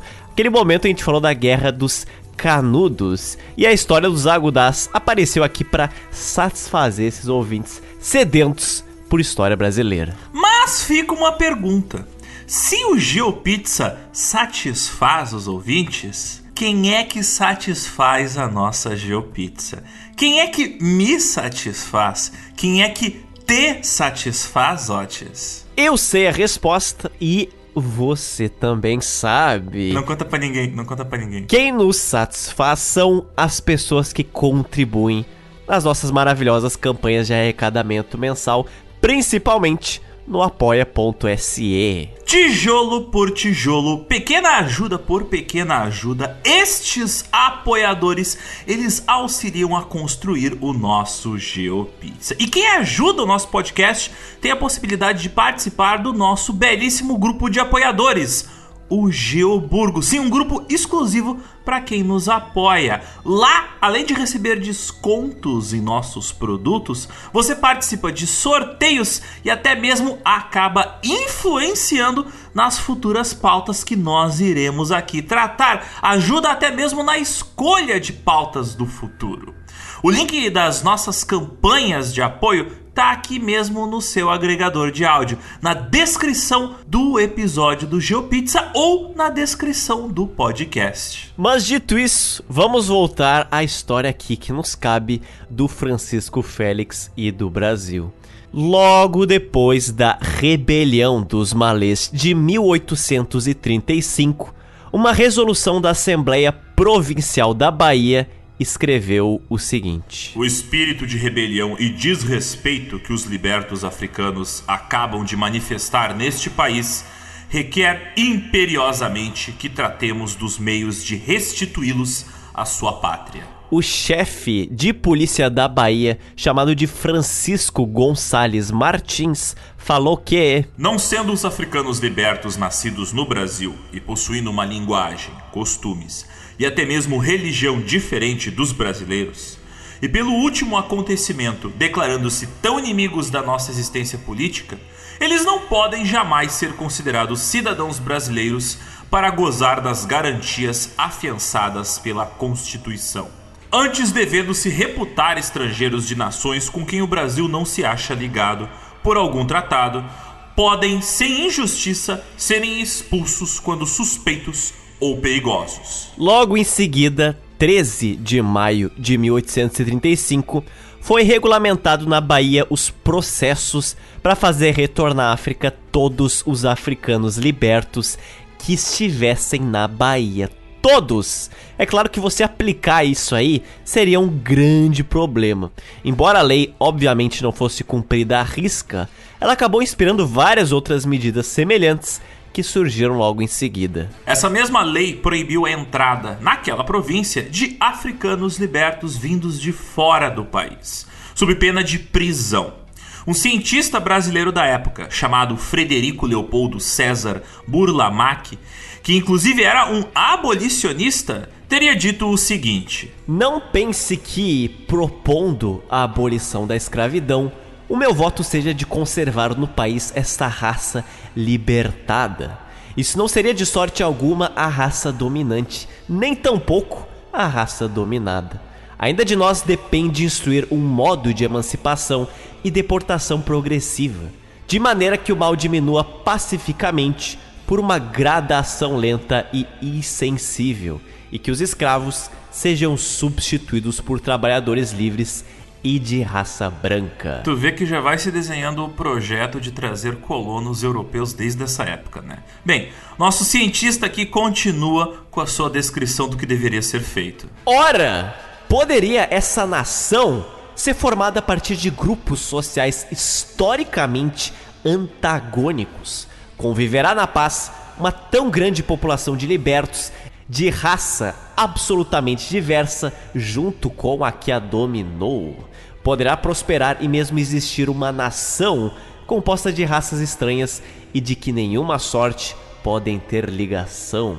Bem, a Assembleia Legislativa da província da Bahia, em maio de 1835, pediu à Assembleia Geral que fosse estabelecida uma colônia em qualquer ponto da costa do continente africano. Para que essa colônia? Para fazer o repatriamento de todo aquele africano que fosse alforreado. Não eram mais úteis para o Estado brasileiro, então poderiam ser expulsos do Brasil. Um correspondente inglês do governo britânico chamado Fox Palmerston, que estava no Brasil naquele momento, falou que Após a última rebelião dos negros na Bahia, uma espécie de lei dos estrangeiros foi decretada pelos poderes legislativos dessa província, dando ao governo provincial o poder de mandar embora do país os africanos libertos a qualquer momento e em qualquer quantidade, se isso for julgado necessário à segurança pública. Entretanto, realocar todos os ex-escravizados que estavam em Salvador seria um trabalho imenso, porque nós temos aqui um problema extra. Muitos ex-escravizados, quando conseguiram sua liberdade, trabalharam para conseguir seus próprios escravos. Sim, existiam ex-escravizados que eram donos de escravos. E para vocês terem uma ideia, era apenas uma pequena quantidade da população de Salvador que não tinha os seus próprios escravizados. Os testamentos de libertos da Bahia, no período que vai de 1790 até 1826, de 75 testamenteiros, cerca de 64 possuíam escravizados e apenas 11 não tinham ninguém sob o seu poder. A dependência que a Bahia tinha da escravidão chocava até mesmo os estrangeiros. Quando enviados da Companhia de Londres, a Sociedade Anti-Escravidão, foi até o Brasil avaliar a situação escravista no país, eles escreveram no seu relatório o desapontamento que eles tiveram no Brasil, porque eles não podiam contar com os libertos para participar do movimento abolicionista, porque só uma minoria ínfima dos libertos não tinham escravizados, e normalmente era mais por motivos financeiros do que por motivos éticos. Ou seja, deportar todos os ex-escravizados também significava criar mais escravos libertos dentro da própria Bahia. E se não fosse possível expatriar todos aqueles que o governo não queria, bem, o governo provincial da Bahia resolveu dificultar a vida de todos os libertos, ao ponto de que eles voluntariamente talvez deixassem o país. Foi criado um imposto anual de 10 mil réis sobre os ganhos obtidos com o trabalho de africanos ou de libertos. Isso era um tributo bem pesado, podia ser pago também com alimentos. E esses alimentos, para você ter uma ideia, totalizavam 15 quilos de carne seca, junto com 24 litros de feijão e 5 litros de farinha de mandioca. Isso é claro anualmente, mas pensa no fardo de ter que pagar isso todo o ano. O pagamento de um imposto desses com certeza dificultava a vida de todos os libertos em Salvador. Caso eles não pagassem, eles podiam ser presos por até dois meses. E eles só poderiam, por exemplo, emitir o seu título de residência anual, como se fosse um certificado de residência, caso eles tivessem pagado esse imposto. Se você não tivesse pago, você não ia ter mais um título de residência. Em todo caso, os libertos eles podiam legalmente ter propriedades, dispor dela, herdar, contratar e ser tutor ou curador. As ideias de mandar escravos libertos de volta para a África, isso aí entrou em um grande ato nos próximos anos, principalmente diante da grande dificuldade logística que esse projeto maluco representava, né? Como é que você vai mandar milhões de pessoas para o outro lado do oceano? Não é tão fácil. Porém, 10 anos depois, em 1849, os primeiros desenhos de como implementar esse projeto começaram a ser movidos pelo presidente da província da Bahia, o Francisco Gonçalves Martins. Esse cara, ele era o antigo chefe da polícia da Bahia, na época que tinham acontecido as revoltas dos malês. Então, esse maluco especificamente tinha um ódio bastante especial contra os ex-escravizados. E além disso, o comércio da escravidão no Brasil estava entrando em uma época cada vez mais complicada. Tendo ciência que aquela lei de 1831, a lei para inglês ver, tinha surtido pouco efeito no Brasil, em 8 de agosto de 1845, a Inglaterra deu outro ultimato ao Brasil.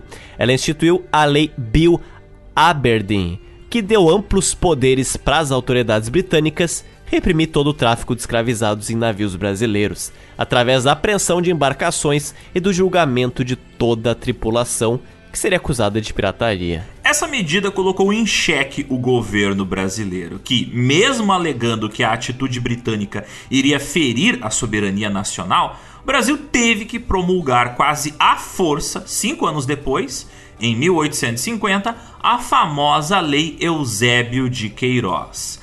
Essa lei dizia que qualquer embarcação de bandeira brasileira localizada em qualquer parte ou embarcações estrangeiras encontradas em portos ou mares territoriais do Brasil que tivessem escravizados a bordo, esses navios seriam apreendidos pelas autoridades imperiais brasileiras e seriam considerados importadores de escravizados, ou seja, estariam cometendo um crime.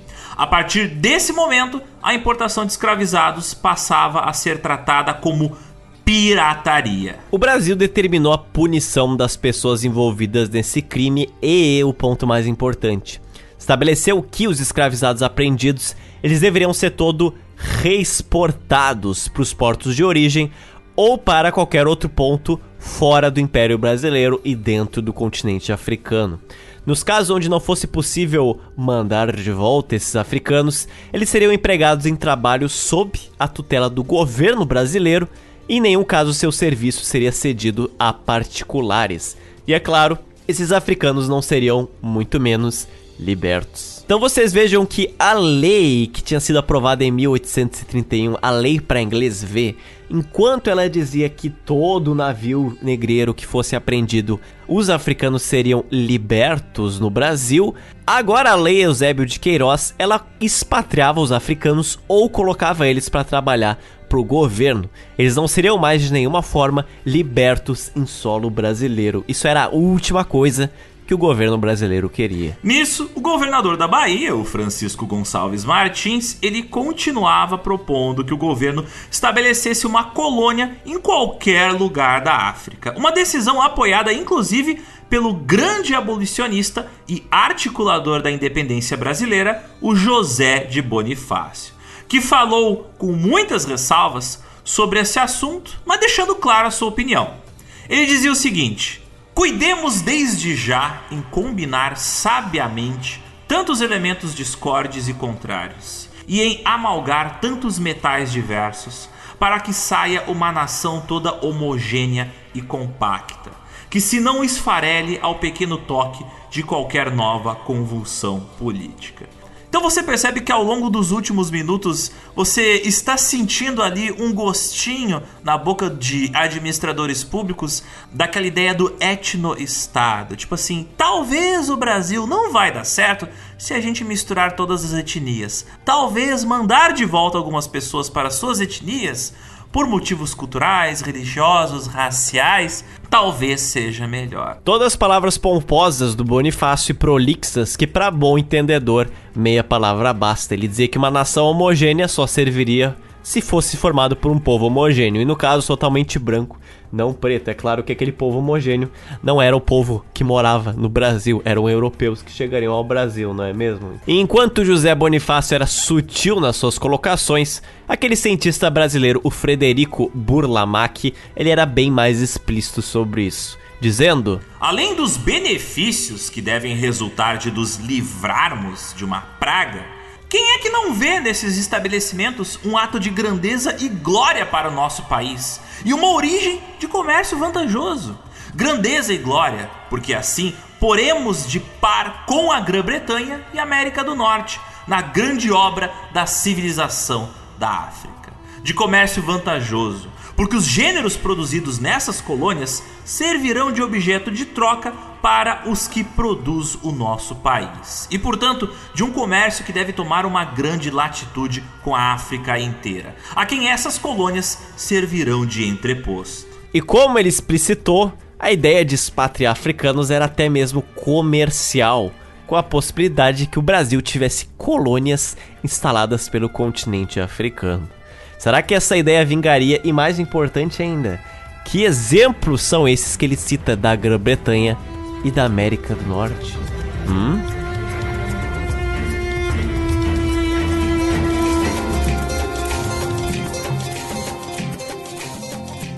O Brasil ele estava longe de ser o único país das Américas a ser uma nação escravagista.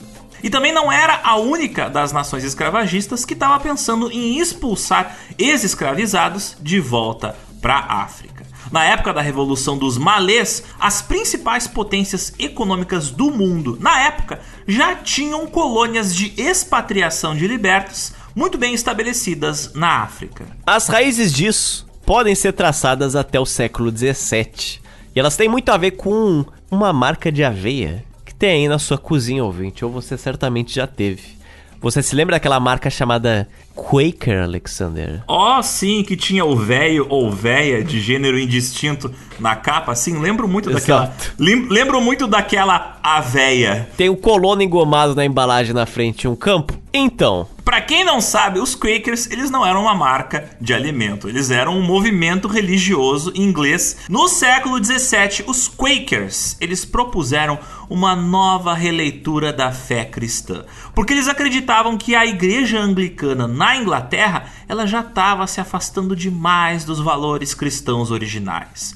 Por isso, os Quakers acreditavam que todas as pessoas poderiam se comunicar com Deus sem a presença de um intermediário, ou seja, sem a presença de um padre ou de uma igreja. É claro que isso eram valores muito disruptivos para a época. E são até valores disruptivos para os padrões de hoje, para muitos religiosos que gostam mais de pastores do que de Deus. Não é? Fato é que os Quakers, eles viviam um estilo de vida simples e eles prezavam por uma sociedade igualitária, seja entre homens e mulheres, quanto com brancos e pretos. Por isso, a maioria dos Quakers eram abolicionistas. Durante o século XVII, eles foram duramente perseguidos por suas ideias religiosas. Mas no fim do século XVIII, os seus valores já estavam difundidos em várias partes da sociedade inglesa.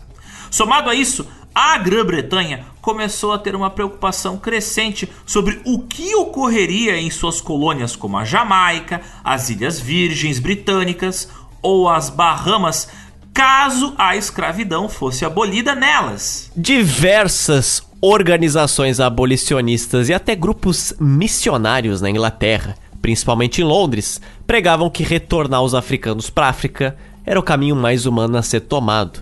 Por isso, no fim do século XVIII, no parlamento inglês já se ouvia debate sobre o fim da escravidão e do fim do tráfico do Atlântico de escravizados. Junto dessas ideias, foi proposto, é claro, a criação de uma colônia na África Ocidental para enviar estes negros libertos. Mas claro que nem todo mundo que discutia essas ideias tinha, né, Jesus no seu coração. Alguns tinham o dinheiro na sua mão e na sua cabeça. Influenciados também por motivos econômicos, como a já citada criação de postos comerciais na África, os britânicos estabeleceram uma colônia de escravizados libertos na África Ocidental, cuja capital recebeu um nome que rimava com a palavra liberdade, um nome que rimava com freedom. Qual era o nome dessa cidade? Freetown, Cidade da Liberdade. Em 1787, depois das autoridades inglesas firmarem parcerias com os chefes do povo africano local, o povo dos Temne, a primeira leva de ex-escravizados chegou para morar no local. E em 1791, a cidade começou a ser administrada por uma empresa maior chamada de Sierra Leone Company que futuramente deu nome ao atual país Serra Leoa. Em setembro de 1800, chegaram trazidos pela companhia 550 integrantes de um grupo que tinha participado de uma rebelião que ocorreu na Jamaica, colônia inglesa. Você já sabe, tal pai, tal filho. Se espelhando na Inglaterra, os Estados Unidos também acharam legal essa proposta de criar uma colônia na África para enviar os seus ex-escravizados. Quem ouviu o nosso podcast número 47 sabe muito bem disso. Logo após a independência das 13 colônias e o surgimento dos Estados Unidos da América, os libertos de cor, entre aspas, né, como eram chamados na época, foram vistos como indesejáveis por várias áreas da política daquele país recém-nascido, e surgiu a ideia de criar uma colônia na África para enviar os libertos dos Estados Unidos. Assim, em 1817, foi criada a empresa American Colonization Society para repatriar esses libertos.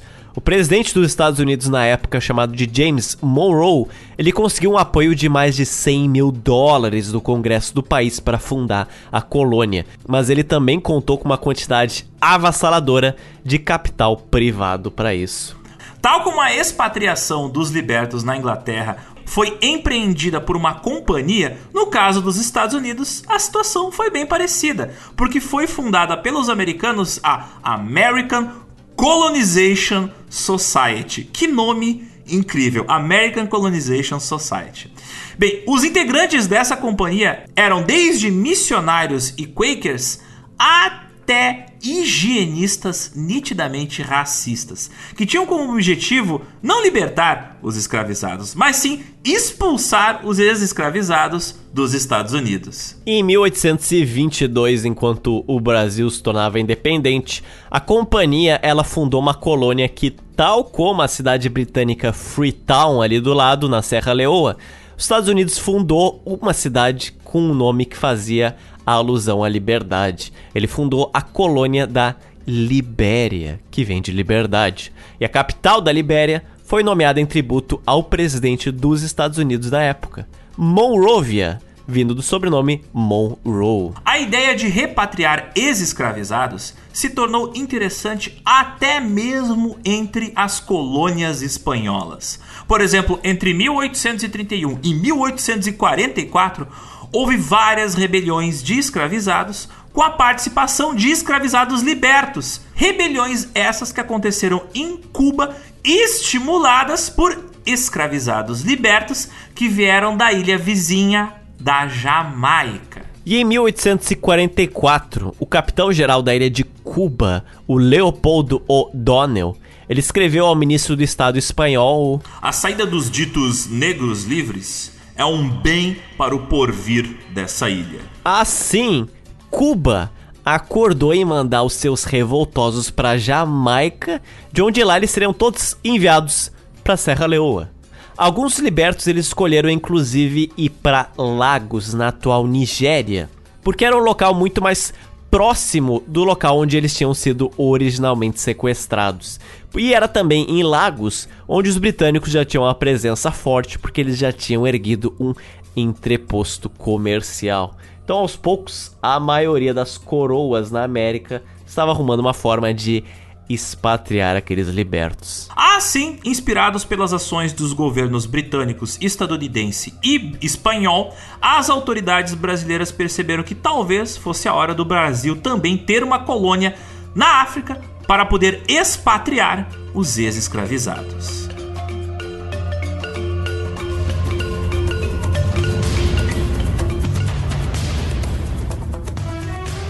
O governador da Bahia, ele iria dar um jeito ou outro de expulsar, de deportar os ex-escravizados aqui do Brasil. Para colocar seu plano em funcionamento, bem, primeiro ele sabia que o Francisco Félix tinha se tornado o maior comerciante de escravizados enviados para o Brasil até 1850.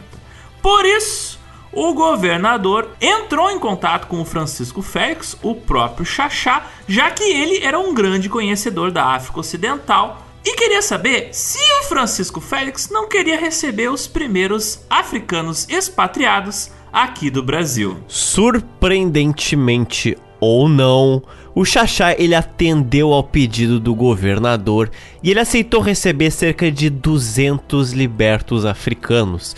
Muitos desses tinham sido expulsos depois da Revolução dos Malês. Próximo à sua fortaleza de ajudar, o Xaxá cedeu terrenos àqueles africanos yorubás e ruaçás que chegariam. Então você veja a pequena reviravolta dessa história. O maior traficante de escravizados do Brasil fazendo acordos com as autoridades brasileiras e cedendo agora asilo para libertos. Quando os ex-escravizados chegaram em ajudar, eles receberam instruções do próprio Xaxá de como erguer suas casas. Tal como o próprio Xaxá, eles construíram suas casas com tijolos, tentando assemelhar suas moradias ao estilo arquitetônico de várias casas e sobrados brasileiros. Aos poucos, o costume de construir residências que se pareciam como sobrados portugueses ou brasileiros, não é? Seja para finalidades de residência ou comerciais, começou a se espalhar para várias aldeias africanas próximas. Sobrados brasileiros começaram a ser construídos na cidade, por exemplo, de Popô Pequeno, tal como a cidade próxima de Popô Grande, também na cidade de Porto Novo e ao longo de toda a costa do Benin, agora tinham pequenas estradas de terra ligando cada uma dessas residências, desses sobrados, entre muitas aspas, brasileiros entre si. E é claro, o Xaxá ele tinha conseguido transformar a vinda daqueles libertos em uma vantagem econômica para ele mesmo. Porque ele iria futuramente atuar como intermediário dessa população, recolhendo os impostos de tudo o que aqueles ex-escravizados, agora libertos, estavam produzindo ali agora naquela região. Esse recolhimento de impostos, é claro, iria aumentar ainda mais a riqueza de Francisco Félix. Popô tá virando poupança, né? E é claro que o retorno desses libertos para África levantava a óbvia e super pertinente pergunta: aqueles libertos, será que eles realmente estavam voltando para os lugares que eles viviam anteriormente, antes de serem mandados para o Brasil? Ou eles estavam indo, na verdade, em um lugar aleatório na África? A resposta é que nós tivemos os dois casos para isso. Afinal, os ex-escravizados que voltaram do Brasil, eles tinham diversas origens, né? Eles vieram de várias regiões diferentes da África antes de serem sequestrados e irem para o Brasil. Então eles falavam diferentes línguas e eram adeptos de diferentes costumes e crenças. Enquanto eles estavam na Bahia, eles formaram pequenos grupos, unidos pela sua nacionalidade em comum e se encontrando em pontos fixos da cidade. Mas agora, toda essa galera que tinha saído do Brasil estava agrupada no mesmo lugar, em ajudar. Por exemplo, muitos libertos de origem Huaçá povos que originalmente habitavam os atuais países do Chad, Níger e Mali, ali na transição do Saara com a floresta tropical africana, agora eles estavam em Benin, em Ajudá, locais que eram mais de mil quilômetros de distância dos seus antigos povoados. E essa era uma distância semelhante que se encontravam outros povos das suas aldeias originárias, como os dos Nagôs, como os dos Bornus, dos Tapas e Minas.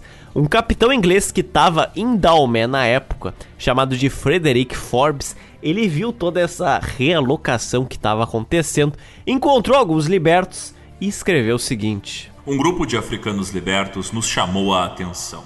Alguns tinham pago 300 dólares na Bahia e no Rio de Janeiro por tal liberdade. Homens de Yoruba e Bornu, com muita expectativa em chegar a seu país. Entretanto, não foi este seu destino.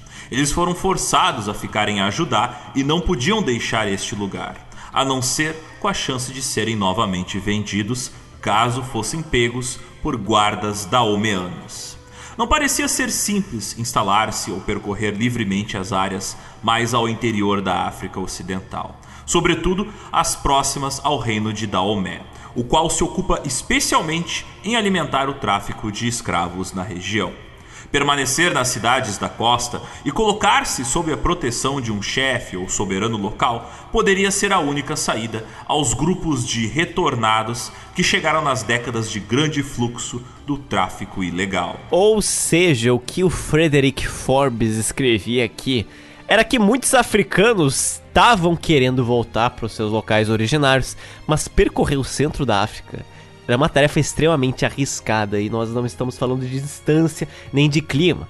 Nós estamos falando de guerras que estavam sendo travadas entre povos locais, tanto quanto por traficantes de escravizados que estavam rondando a área e até mesmo guardas de Daomé que eram instruídos a sequestrar todas as pessoas e vendê-las para a escravidão que encontravam em determinados locais. Entretanto, muitos libertos que estavam cientes desse risco ele mesmo assim empreendiam viagens longuíssimas a pé, seja para conseguir encontrar seus familiares ou para encontrar a provável morte. Entretanto, quem conseguiu retornar aos seus povos de origem era uma galera minoritária daqueles que conseguiam voltar ao continente africano. Muitas dessas pessoas descobriram que os seus povos ou haviam migrado da região onde originalmente moravam ou simplesmente foram eliminados pelos europeus. Outros que foram bem-sucedidos em encontrar seus povos de origem descobriram que não seriam aceitos novamente na sua região, já que tinham sido vendidos muitas vezes pelos próprios parentes ou autoridades locais que faziam negócios com os traficantes de pessoas. Um vice-cônsul britânico que estava no Daomé, o John Duncan, que estava trabalhando inclusive a favor da Geographical Society, ele relatou que ele encontrou um liberto em ajudar, mas que estava com planos de retornar à sua região natal. Esse pobre homem fez uma breve, mas interessante narração de sua vida a mim. Era um nativo de Bornu, mas foi preso na guerra e vendido como escravo. Foi passado de um grupo a outro até que chegou em Ajudá, onde ficou alguns meses e foi bem tratado. Foi então embarcado para a Bahia e ficou como escravo durante 21 anos. Durante anos, foi chefe cozinheiro na casa Boothby Johnson, uma filial de Liverpool. Quando eu lhe disse que conhecia bem Liverpool, pareceu absolutamente encantado e mostrou um grande desejo de me acompanhar até lá. Falou-me sobre muitos de seus antigos senhores e do tempo de sua escravidão como dos mais felizes de sua vida. Disse-me ter sido libertado quando da emancipação dos escravos pertencentes aos súditos britânicos, e que os primeiros sonhos de sua infância estavam tão gravados na sua memória que ele preferiu visitar o lugar de seu nascimento ao invés de ficar como servidor de aluguel na Bahia. Retornou para ajudar e se encontrou com diversos conhecidos da Bahia Ali ficou alguns meses e depois foi para o país Yarriba e, após alguns meses, chegou à sua terra natal. Mas, agora, o encantamento estava quebrado e todos os felizes sonhos de 20 anos tinham desaparecido. Sua cidade natal tinha sido queimada duas vezes pelo inimigo e era habitada principalmente por halógenos, vindos de um país longínquo. Era agora um obscuro estrangeiro com desconfiança e seu lar, por tanto tempo amado, não era para ele mais do que aquele vazio desolador. Com um coração solitário, partiu de novo daquele lugar e retornou sua viagem com a intenção de voltar para a costa de ajudar e, se possível, para a Bahia. Em todo caso, a história dos retornados que tentaram encontrar seus povoados não é só uma história de decepção. Alguns pouquíssimos libertos com sucesso eles conseguiram sim encontrar seus povos e foram recebidos pela comunidade. Imagina o alívio que foi para esses africanos retornar ao local que já tinham partido há mais de décadas. Mas é tão rara essas situações que são poucos os nomes que a gente tem de libertos bem-sucedidos.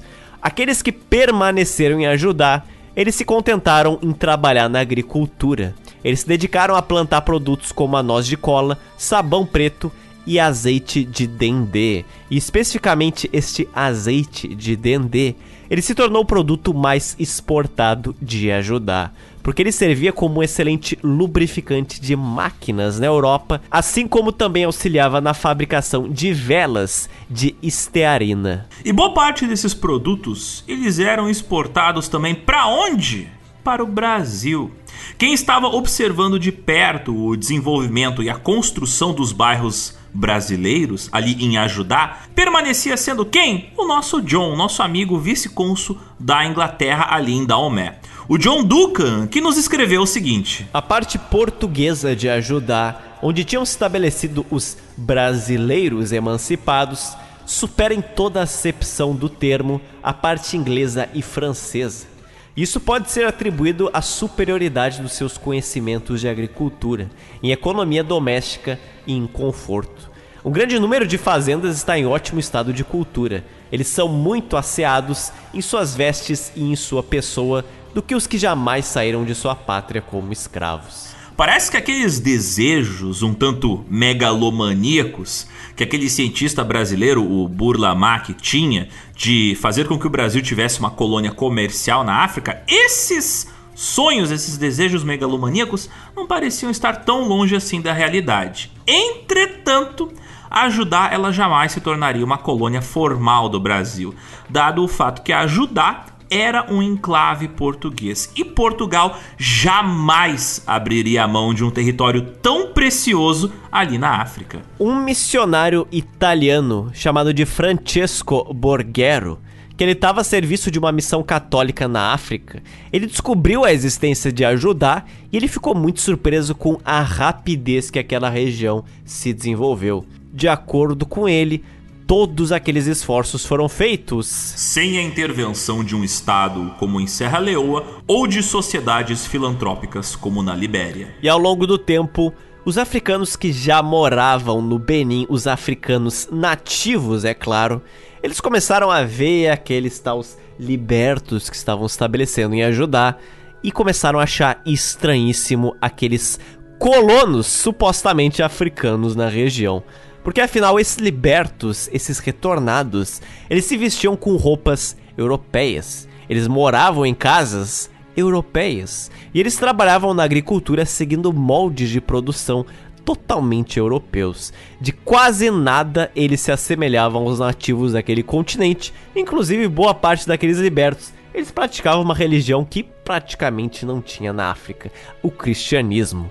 Para os africanos nativos, aqueles retornados estavam bem mais próximos de um homem branco do que de um africano local. Ao indagarem o Xaxá sobre a procedência daqueles colonos negros, o Xaxá explicou a história dos libertos e anunciou que agora todos os residentes permanentes daquela região seriam chamados de ajudás. Os africanos nativos da região, eles não tinham tanta facilidade em pronunciar a letra J em português, sendo sonoramente a letra mais próxima o G. Então assim eles começaram a chamar os libertos da região não de ajudas, mas de agudas. E mês após mês, o número daquelas pessoas, o número de agudas na região só crescia tinha tudo para aumentar ainda mais, extrapolando os próprios limites da fortaleza de ajudar. Os britânicos William Smith e também William Bosnan, que estavam percorrendo aquela região, eles encontraram o povoado de Ajudá e escreveram: Este é um dos mais deliciosos países no mundo. O grande número e variedade de árvores altas, belas, que dão sombra e parecem ter sido plantadas em alamedas, os campos verdejantes, sempre cultivados e também divididos em pequenas alamedas e, em alguns lugares, há uma pequena calçada e um grande número de aldeias. Tudo contribui para oferecer a mais agradável perspectiva de todo o país ser uma fácil e quase imperceptível subida, e, numa distância de 40 ou 50 milhas a partir do mar, mais belo e populoso o país aparece. Os nativos são agradáveis e atenciosos, e tão trabalhadores que não há lugar que pareça fértil que não tenha sido cultivado, mesmo nas cercas que envolvem suas aldeias. E no dia seguinte ao que ceifaram, eles semeiam novamente. Sabe aquela imagem idílica que muitos dos historiadores pintam de imigrantes europeus trabalhando no campo aqui no Brasil? Pois é, transfere essa imagem para essa colônia dos agudás. Visualiza essa galera batalhando para poder plantar suas raízes num lugar novo. Nem sempre era um ato tão bonito e eloquente como parece ser nesses relatos, não é? É, é romântico para quem olha de fora, no caso, para os britânicos, né? Para quem tá trabalhando, é uma luta para sobrevivência.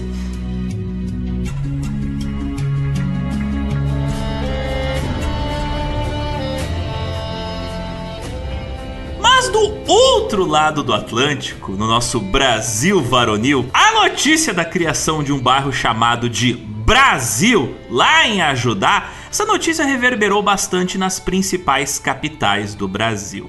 Atraídos pela promessa de liberdade e até de prosperidade econômica na agricultura, muitos dos ex-escravizados em Salvador começaram a se mobilizar em grandes grupos para que juntos pudessem fazer ali uma vaquinha para dividir os custos e tentar fazer uma viagem para África. Então tu vê que desde essa época o brasileiro tenta fugir do Brasil. Viajar em grupo também era uma grande vantagem para esses libertos. Por quê? Bom, porque eles ajudariam, é claro, uns aos outros a enfrentar as adversidades da viagem, que não eram poucas.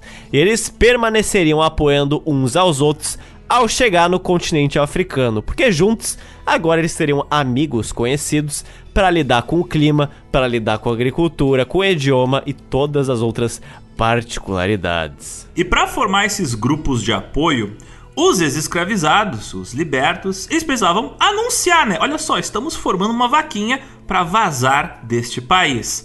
Só que onde é que eles faziam anúncios? Faziam na internet? Bem, não tinha internet, não tinha Facebook Marketplace. Eles anunciavam naquela época nos anúncios de jornais. Eles colocavam publicações dizendo: olha só, estamos organizando aqui uma galera que vai partir em viagens pelo Atlântico e quem quiser entre em contato com a gente. Por exemplo, em março de 1851, um liberto chamado Manuel Nunes da Costa mandou publicar durante seis dias seguidos o mesmo anúncio de jornal nas páginas de um jornal publicado em Salvador. Esse anúncio informava que ele estava deixando o Brasil rumo à costa africana. Em março de 1856, um outro anúncio dizia que 23 africanos livres e 18 no que ele estava escrito crioulos, que isso significa brasileiros libertos, ou seja, escravizados que nasceram no Brasil, eles iriam partir em um navio chamado de General Rego. E também outros três africanos e três brasileiros livres iriam embarcar no escuna chamado de Emília. Aquele anúncio dizia bem explicitamente: nenhum deles foi banido. Todos solicitaram passaportes voluntariamente. Isso é curioso de ver porque até brasileiros libertos estavam indo para a África, estavam indo para um lugar que eles nunca foram, já que eles nasceram no Brasil e o Brasil se recusava a aceitá-los como cidadão.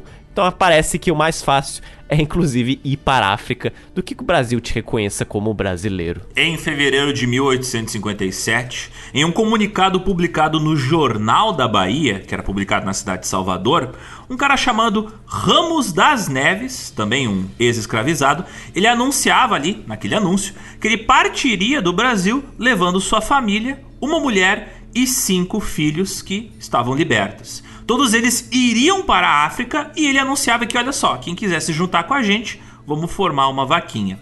Diversos outros comunicados semelhantes foram publicados em outros jornais da época, inclusive anúncios que davam mais detalhes sobre quem é que estava fazendo aquele anúncio.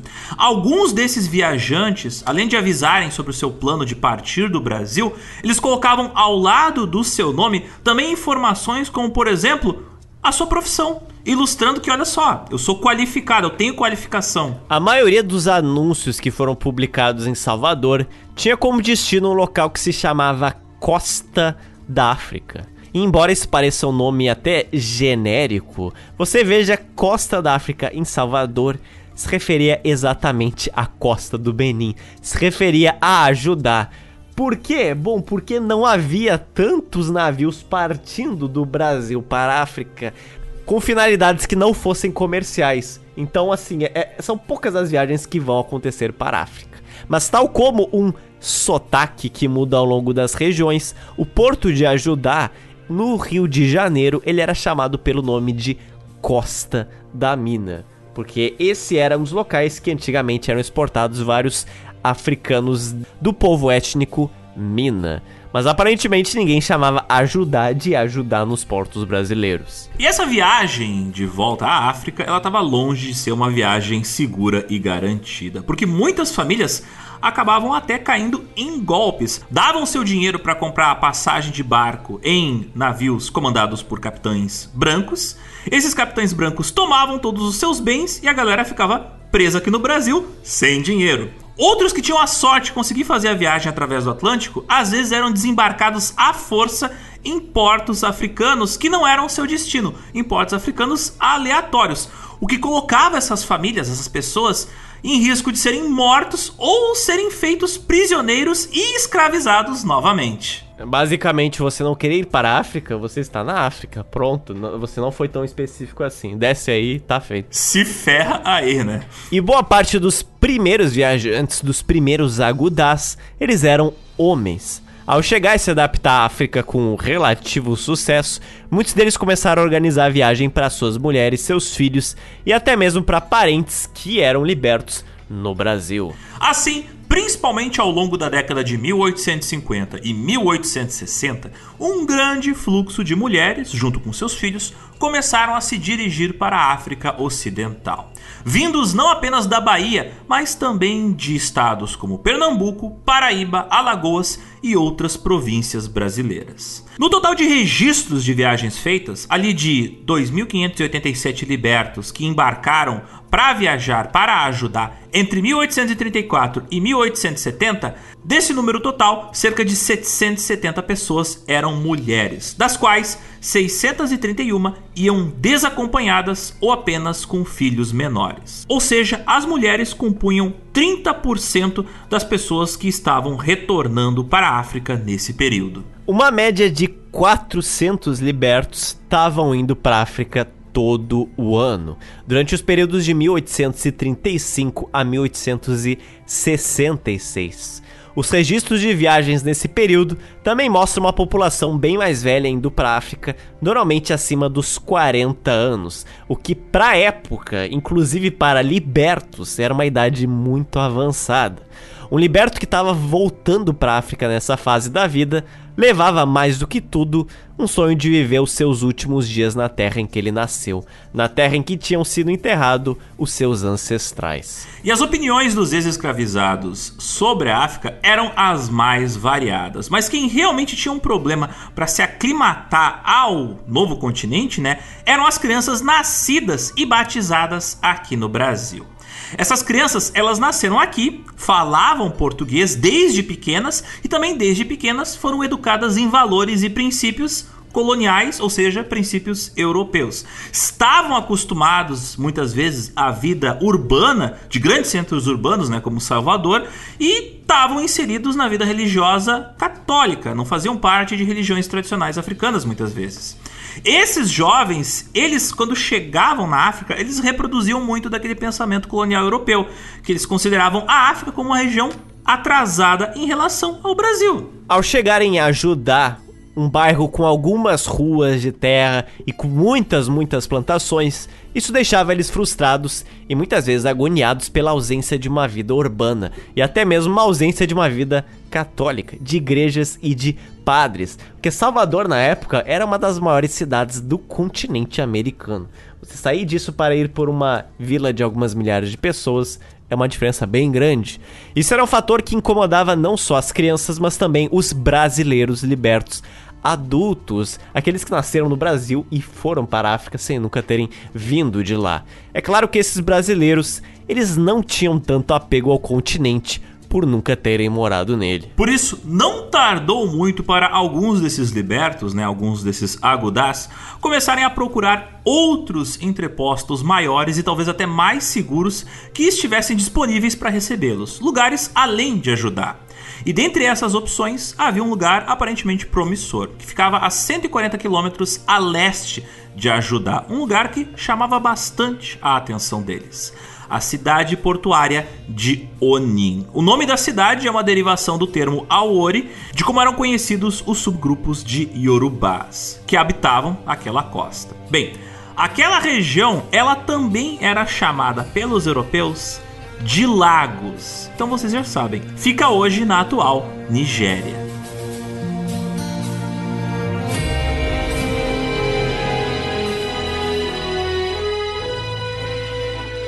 Desde a época medieval, a cidade de Lagos era uma densa e populosa ilha, cobiçada por diversos reinos e colonizada por vários pescadores e caçadores ao longo do tempo principalmente do grupo étnico dos Yorubás.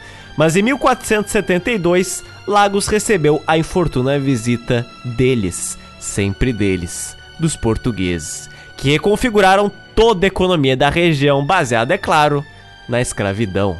Eles ajudaram a colocar no poder certos reis locais, chamados de Obas, que tinham boas relações com os portugueses e eram responsáveis por comercializar escravizados e suprir Portugal constantemente com eles. Dos portos de lagos do século 16 ao 19, partiram milhares de escravizados iorubás, com destino principalmente ao Brasil, onde eles adotavam o nome de Nagôs. Mas no século XIX, os britânicos eles estavam à espreita, ali com seus navios rondando a costa de Lagos. Para quê? para impedir o tráfico de escravizados.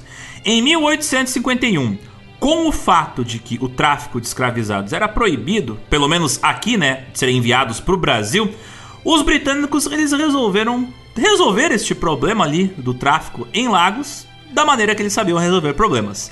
Eles bombardearam Lagos e deportaram todos os chefes obas, aqueles chefes que os portugueses tinham inserido ali na região. Lagos então foi ocupada oficialmente pelos britânicos em 1861 e anexada como mais um protetorado do vasto Império Britânico. Acabou o oba-oba, virou tudo agora chá das cinco. Então você veja que a super preocupação humanitária dos britânicos em abolir o tráfico de escravizados, às vezes ele tomava a forma de, opa, veja só, colonialismo, quem diria? Uau! Sabe aquela piada de que os americanos eles trazem democracia e a democracia é uma R-15 e algumas bombas? Então, tá aqui, ó. Eles aprenderam com o papai, o Império Britânico. Havíamos libertar vocês com o quê? Com tiros de canhão. Ouvintes das últimas edições, lembrem que foi exatamente isso que aconteceu com o Egito. Sob pretexto de impedir o trabalho forçado de camponeses no canal de Suez, o Egito foi anexado como parte de um protetorado britânico. Oi, you have a license to slavery? I do. Oh, damn, I need to shoot you. Naquele momento, também estavam acontecendo várias guerras civis no interior dos territórios dos Yorubás, que abrange os atuais países da Nigéria, do Togo e do Benin, fazendo com que Lagos absorvesse várias pessoas deslocadas por esses conflitos. E sendo principalmente uma região de comércio e de notável pesca, pois é uma ilha, Lagos foi recebendo cada vez mais refugiados, que construíam seus casebres e se assentavam como pescadores. Como aquele foi o porto de onde partiram a maior parte dos Yorubás que haviam sido sequestrados e enviados para a América, Lagos se tornou a partir do meio do século XIX um ponto de retorno para esses mesmos Yorubás. Para os Yorubás que tinham vindo do Brasil, fazia muito mais sentido eles irem de volta para Lagos do que irem para ajudar, já que os seus povos originários se concentravam ali na região que atualmente é a Nigéria e não ficavam ali em Benin. Né? Diferente de ajudar, a cidade de Lagos era uma cidade muito mais cosmopolita, com grande fluxo de culturas, de etnias e de religiões. E pela região ter uma tendência muito maior de acrescentar habitantes de diferentes locais, ao invés de excluí-los como incompatíveis, Lagos se tornou muito interessante não só para aqueles yorubás, mas para aqueles brasileiros libertos, aqueles que se sentiam estrangeiros tanto para os africanos retornados quanto para os africanos nativos, para aqueles brasileiros libertos que nasceram no Brasil e não tinham muita assimilação com o continente africano. Lagos parecia muito mais interessante do que ajudar. Na sociedade ali de Lagos, os agudás eles se organizaram em grandes redes de comércio, criando sociedades de ajuda mútua que se assemelhavam muito ao papel desempenhado pelas irmandades católicas aqui no Brasil. Através desses mecanismos sociais e econômicos, os recém-chegados a Lagos eles se articulavam com aquelas pessoas que já estavam há mais tempo na região, criando vastas comunidades que, acima de tudo, se ajudavam e compartilhavam várias crenças em volta daquela memória compartilhada que eles tinham da terra da onde eles partiram, que era o Brasil. Isso era evidente através de uma série de fatores que começou a pipocar em Lagos, seja pela culinária, onde os iorubás retornados começaram a popularizar pratos tipicamente brasileiros como a feijoada e como a mandioca, quanto de festas brasileiras que começaram a acontecer pelas ruas de Lagos. Festas que se assemelhavam muito a festas de Senhor do Bonfim e até festas de Bumba Meu Boi. Isso acontecendo na África. Embora aquelas pessoas que haviam retornado para Lagos nunca tivessem aportado no porto de Ajudá, eles eram igualmente chamados pela população local de Agudás. Agora, quase que todos os africanos que haviam retornado à África Ocidental, eles começaram a receber, todos eles, o mesmo nome genérico de Agudás. O ponto mais curioso é que em Lagos, os Yorubás retornados, eles vinham não só do Brasil, mas eles também estavam vindo de outras colônias da América, principalmente de Cuba. E ao chegar em Lagos, esses africanos vindos de Cuba, eles eram amplamente recebidos pela comunidade brasileira, principalmente devido às semelhanças linguísticas entre o português e o espanhol, e é claro, a religião em comum, o catolicismo. As duas comunidades se deram tão bem que os retornados de Cuba começaram a ser chamados de brasileiros de Cuba. Exatamente Exatamente. Parece que se você não vai ao Brasil, o Brasil vai até você. Será que nessa época eles gritavam para as pessoas: "Vai para Cuba"? Vai para Lagos. Vai para lá, não, é, não, não gritavam vai para Cuba, falavam, vai para Lagos, vai para Lagos. Vai para Nigéria, se você gosta tanto. Então tá, vou mesmo. E foram. Dá lá dançando bumba meu boi com os brasileiros. Só que sem ser tratado como lixo aqui no Brasil. É. Mas tem coisa, Zotes. Tinha uma galera ali tomando hum. chá, olhando de sua sacada, observando tudo isso. Os britânicos, eles ocupavam Lagos, né? Hum. E para eles, essa migração começou a ser muito bem vista. Os representantes britânicos do governo inglês eles tinham uma opinião positiva sobre essa migração, como a gente pode observar pelo que foi escrito numa carta do cônsul britânico em Lagos, datada de 1854. Em Lagos, encontrei certo número de negros vindo do Brasil e que conservam a aparência de cristãos. E mais, eles tinham uma igrejinha para reuniões piedosas. A adição desses africanos auto-emancipados do Brasil e de Cuba à população de Lagos é muito desejado, já que por seus hábitos industriosos e seus costumes e condições semi-civilizadas, formam um bom contraponto ao grupo nativo deste lugar, pois permanecem separados destes e não se envolvem nas velhas contradições e animosidades. Ele não estava orgulhoso do senso de comunidade da região, ele estava orgulhoso do fato de que a galera se comportava com costumes europeus. Mas enfim. A comunidade brasileira ali em Lagos, ela se baseava principalmente no que? No comércio marítimo, um comércio que gerava várias firmas comerciais baseadas principalmente nos laços de família entre aquelas pessoas. É dito que a partir de certo período, todo o brasileiro que chegava a Lagos trazia uma carta de apresentação a João da Rocha, um homem que havia retornado à África no século XIX e que construiu um sobrado em estilo brasileiro que ficou famoso na região e que era conhecido como a Casa da Água. Lá de sua Casa da Água, localizada em Lagos, o João da Rocha, ele inclusive cedia ajuda financeira para outros ex-escravizados que estavam retornando ali para a África e procuravam se instalar definitivamente. As autoridades brasileiras também estavam cientes da crescente comunidade brasileira que estava se formando em Lagos, mas mesmo assim, eles não deixavam de surpreender com o fluxo das viagens. Um relatório da Polícia da Corte de Salvador escreveu que Soubemos que um número considerável, entre 200 e 300 de africanos livres, estão por embarcar para a costa da África e que uma embarcação britânica foi fretada por eles, ao custo de 5 contos de réis, para levá-los ao seu antigo lar, um ponto chamado Oni, ou Lagos, a 3 a 4 graus ao norte da linha do Equador. Ao investigar esse assunto, descobrimos que esse embarque era liderado por um preto livre que teria estado no encarregamento do navio Emília e que adquiriu alguns bens e muita influência entre seus compatriotas emancipados e disso se utilizou para engajá-los no retorno à sua terra natal. E para facilitar tal feito, ele vendera vários escravos de sua propriedade e deu liberdade a seis outros, que o acompanhavam agora. Do número total dos que estão partindo, 60 com certeza pertenceram ao navio Emília. O jurista Antônio Joaquim de Macedo Soares também nos escreve que uma colônia brasileira está se formando na costa ocidental africana.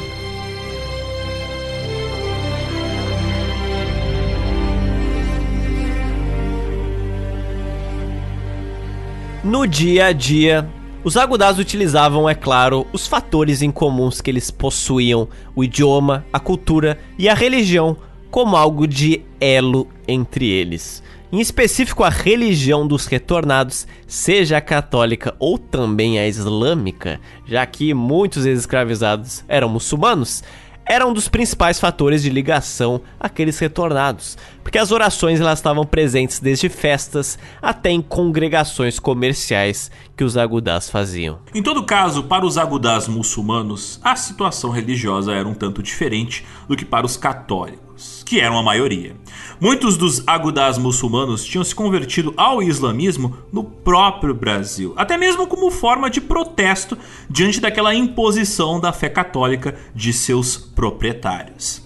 Participando de orações e seguindo passagens do Alcorão de forma descentralizada, ao retornar à África, esses agudás perceberam que os muçulmanos nativos da África eram bem diferentes dos muçulmanos que eles haviam conhecido no Brasil. Além da prática da fé ser diferente, as diferenças culturais e societárias entre os agudás e os nativos africanos era bem grande, tornando bem difícil uma aproximação maior. A religião acabava não sendo suficiente para aproximar esses dois grupos. E sendo os muçulmanos minoritários dentro da comunidade dos retornados, que era majoritariamente católica, alguns agudás se converteram ao catolicismo para serem melhores aceitos pela comunidade. Entretanto, mesmo aqueles que haviam se convertido ao catolicismo permaneceram com suas características estéticas islâmicas, como por exemplo, continuavam a utilizar vestes muçulmanas e continuaram a utilizar estética muçulmana na construção de suas casas. Isso acabou até mesmo influenciando igualmente os praticantes da fé católica. As primeiras igrejas construídas pelos agudás, por exemplo, elas foram construídas em madeira e palha e a silhueta delas lembra muito a estrutura de uma mesquita. Em Lagos não tinha sequer um padre católico lá. Por isso os agudás deram um jeito de unir recursos e erguer uma igreja católica de madeira e palha, que em 1879 foi ampliada com uma estrutura de pedra, dirigida pelo agudá chamado de Lázaro Borges da Silva. Inaugurada em 1881 e batizada oficialmente com o nome de Holy Cross Church, ou Igreja da Santa Cruz, a estrutura era até mesmo admirada pelos ingleses que eram protestantes. Ela era chamada de catedral pelos agudás, apesar de que Lagos estivesse longe né, de se tornar uma diocese. E em ajudar, algo bem semelhante ocorreu porque em 1842, um africano liberto chamado de Joaquim de Almeida, que recém tinha chegado a ajudar vindo de Salvador, ele adquiriu fundos para erguer uma igreja. E foi exatamente a prática religiosa, principalmente da fé católica, que fez os europeus se interessarem ainda mais pelaquela comunidade que parecia estar sendo ocidental ali na África.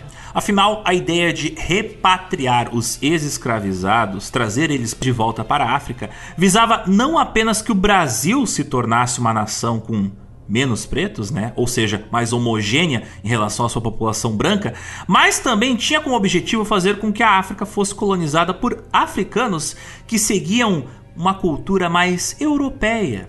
Para os europeus, a fé católica praticada pelos africanos era a maior representação de que essa colonização da África estava dando certo. Na visão deles, essas populações, ao encontrar a fé católica, estavam construindo um futuro onde iriam ser abandonados os seus modos de vida supostamente primitivos, onde eles iriam abandonar a poligamia e abandonar os seus falsos ideais. E naquela mesma época, no fim do século XIX, tinham vários grupos missionários europeus que buscavam converter os africanos ao catolicismo. A existência de comunidades católicas em Lagos em Ajudá era uma chance perfeita para que esses missionários expandirem a sua base de operações. E foi exatamente isso que eles fizeram, porque em 1861 um grupo de missionários franceses fundou uma missão católica em ajudar, chamado de Société des Missions Africaines, com a sigla de SMA. Essas missões católicas permeavam nas mais diferentes áreas da sociedade de Lagos, buscando dar ensino para a grande quantidade de crianças que existiam nas comunidades de Ajudá e também em Lagos. Esses missionários dessas organizações, eles fundaram escolas religiosas que ensinavam a língua portuguesa, a língua francesa e no caso específico de Lagos, também a língua inglesa. A criação de missões católicas era quase sinônimo de fundar escolas. O missionário francês chamado de Abad Lafitte escreveu o seguinte em 1870. A colônia de Ajudá se reforçou com os escravos libertos do Brasil. Os recém-chegados, com suas riquezas que eram consideráveis para o país, trouxeram um semblante de civilização e o conhecimento de Jesus Cristo que tinham aprendido a amar na terra de seu exílio. Em 15 de fevereiro de 1869, foi fundada a primeira escola em Ajudá, uma escola de educação mista para meninos e meninas, que contava no início com 30 alunos, 14 meninos e 16 meninas.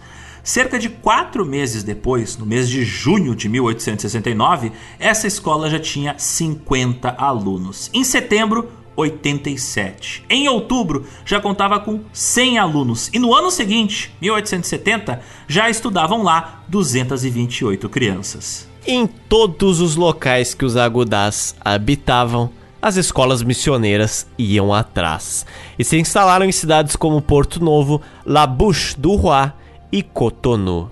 O padre Francesco Borguero, ele escreveu que nessas escolas a língua portuguesa, desde Ajudá, é muito espalhada nessas regiões e forma como que um laço comum e uma língua universal no meio de todas estas tribos diferentes que tem cada uma delas sua língua própria. A disciplina nessas escolas ela era bastante severa, que é claro visava extinguir completamente qualquer característica africana que aqueles colonos podiam ter, embora eles estivessem na África. A rotina na escola era composta de trabalhos domésticos, orações, missas, três horas de aulas diárias e refeições feitas com faca e garfo. Por que, que é importante faca e garfo? Porque muitos ex-escravizados eles permaneciam comendo com as mãos, que era assim como eles comiam quando eles eram escravizados. E muitos africanos também tinham esse hábito. Você utilizar faca e garfo tal como o fato de você ter sapatos. Era uma das maiores características de pessoas que não trabalhavam manualmente ou não foram escravizadas. Nessas escolas tinham pouquíssimos recreios que as crianças podiam brincar, e mesmo quando eles ocorriam, os alunos eram proibidos de cantar e dançar as danças locais. Em alguns locais de todo o reino de Daomé, alguns comerciantes agudás, eles chegavam a comprar crianças escravizadas para depois libertá-las, para depois colocá-las naquele regime de internato cristão, onde elas seriam educadas, sendo que esses internos eles eram estritamente separados das outras crianças dos agudás. O padre, novamente ele, Francesco Borghero, um dos principais diretores das missões católicas em Ajudar, ele considerava os valores dos africanos como algo a ser extirpado dos internatos. Ele conta uma experiência que teve, inclusive, que dá pra muito bem ver a índole deste sujeito. Existe uma praga hedionda que devora essas infelizes famílias: a poligamia. Mas eu ataquei o monstro de frente e, depois de ter lhes mostrado todo o seu desagrado, disse: Renunciem essa conduta. Jesus Cristo lhes ordena. Amém. E eu ataquei o monstro de frente. Tentando atacar o monstro de frente. Pensa o seguinte: na cabeça desses malucos, a cultura local era uma coisa monstruosa. Então, óbvio, atacar o monstro de frente.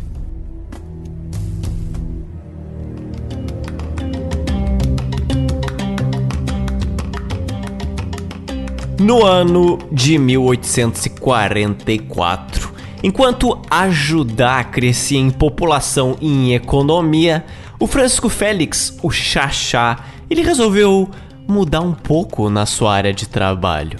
E embora ele tivesse quase 90 anos de idade, ele começou a transportar menos escravizados nos seus navios e levar mais produtos para comercialização, sendo um dos principais o azeite de dendê, que estava fazendo sucesso na Europa para ser lubrificante e para ser sabão. Mas por que o Xaxá estava trocando de área de trabalho em uma idade tão avançada? Será que o azeite de dendê estava sendo um produto muito mais lucrativo do que o sequestro e o transporte de escravizados? É, a resposta curta é sim, sim, de fato. Os britânicos, eles estavam patrulhando com mais rigidez a costa da África. Tava ficando um negócio meio áspero transportar escravizados. Então, bora transportar lubrificante. Além disso, com o declínio físico do Xaxá com aquela idade tão avançada, os seus negócios começaram a ser administrados por seus filhos. Ele já não conseguia se mostrar tão presente no mundo dos negócios quanto antigamente. E em 1845, a família de Souza, os descendentes do Xaxá, já eram tão grandes que eles tinham se tornado uma verdadeira elite na costa do Benin. O filho mais velho do Xaxá, chamado de Isidoro, ele estava trabalhando em nome do pai na cidade de Badagri e também em Popô Pequeno. Enquanto isso, seu filho mais novo, o Antônio Cocu, trabalhava em Popô Grande em ajudar. Mas o declínio do Xaxá, do Francisco Félix, não se devia apenas à sua idade, porque financeiramente ele também estava tendo problemas, ele estava acumulando várias dívidas. Sim, né? O cara é esbanjador, olha só que surpresa, Xaxá estava com o caixa no negativo. Ele devia dinheiro para uma variedade de comerciantes diferentes espalhados pelo atual Benin, Togo e Nigéria e estava devendo dinheiro até mesmo para o rei de Daomé, aquele, o Gueso, aquele mesmo cara que ele tinha ajudado a colocar no trono há 27 anos atrás, lá em 1818. Nas principais casas de comércio do Benin, as opiniões sobre o Xaxá eram bem mistas. Alguns comerciantes culpavam o próprio rei de Daomé, o rei Gueso, pelo empobrecimento do Francisco Félix.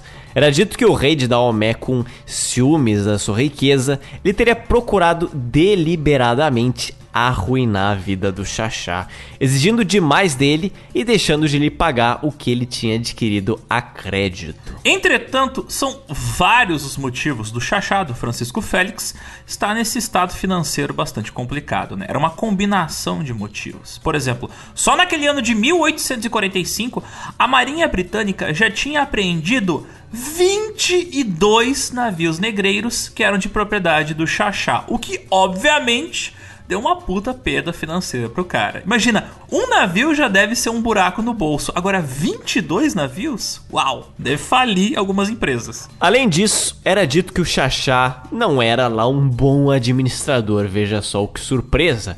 Porque, ao que tudo indica, isso era um dos pontos mais verdadeiros. As suas extravagâncias, seja para sua família quanto para presentes que ele cedia para os convidados, eram muito notáveis.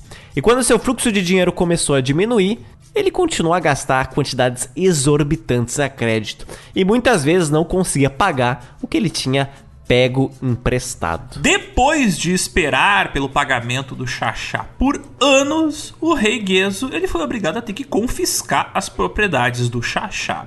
Guardas a mando dele invadiram o sobrado do Xaxá, mas lá dentro, para sua surpresa, eles não encontraram nem dinheiro, nem bens de valor, nem coisa alguma que pudesse ser vendida, a não ser alguns móveis e alguma quantidade de prata. A família provavelmente escondeu todos os bens que podia e fugiu. É claro, uma parte da família, porque você não conseguiria fugir com tantos descendentes.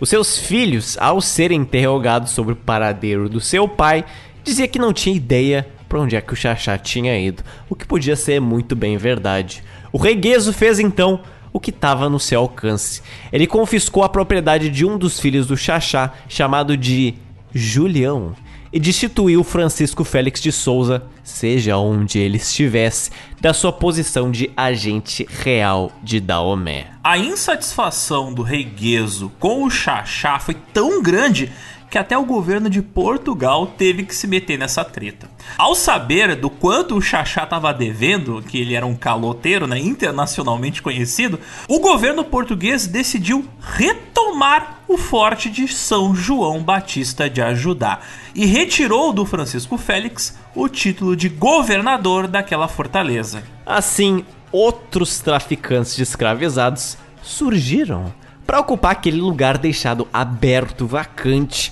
pelo Xaxá. Um deles em especial foi o traficante chamado de Domingos José Martins, que inicialmente este rapaz ele até trabalhava para o Xaxá, mas agora ele resolveu seguir uma carreira solo, inclusive quis se tornar um novo Xaxá. Em 1846, ele estabeleceu-se em Ajudá. E três anos depois, ele se tornou, segundo palavras da época, o comerciante mais rico no Golfo de Benin. E sabe o que ele fez quando ele alcançou toda essa riqueza? Ele queria mostrar para os outros que ele era rico. Ele construiu em ajudar um grande sobrado que ficava exatamente no mesmo bairro onde o Xaxá tinha construído a sua moradia. A casa desse cara era considerada por muitos como o melhor prédio da cidade. Claramente ele construiu a sua mansão como uma forma de afronta à família do Xaxá e para mostrar também que olha só, o meu é maior, sou mais rico. O operariado volta-se contra o patrão, veja só. Mas este cara, o Domingos Martins, não foi o único a seguir os passos do Xaxá. Teve um cara chamado José Francisco dos Santos. Ele era inicialmente um alfaiate, que ele se casou com a filha mais velha do Xaxá, chamada de Francisca. Posteriormente, o José Francisco ele se estabeleceu no nordeste de Ajudá, no bairro Tové. Lá foi onde ele e seus descendentes moraram até conseguir um certo grau de independência da família dos Souza. O José Francisco dos Santos, ele trabalhava no embarque de escravizados tanto na região de Agué como na região de Popo Pequeno. E veja só com quem ele trabalhava, com o próprio Isidoro de Souza, filho do Francisco Félix. Então, na teoria, todo mundo não gostava de ninguém, mas todos eram obrigados a trabalharem um com os outros nos bastidores. Parece treta de família real europeia. Brigam, mas firmam acordos atrás dos panos. Outro traficante de escravizados que acumulou bastante riqueza e fama naquela região foi o Joaquim da Almeida, que conseguiu permissão do rei Gueso para também comercializar ali em Ajudar.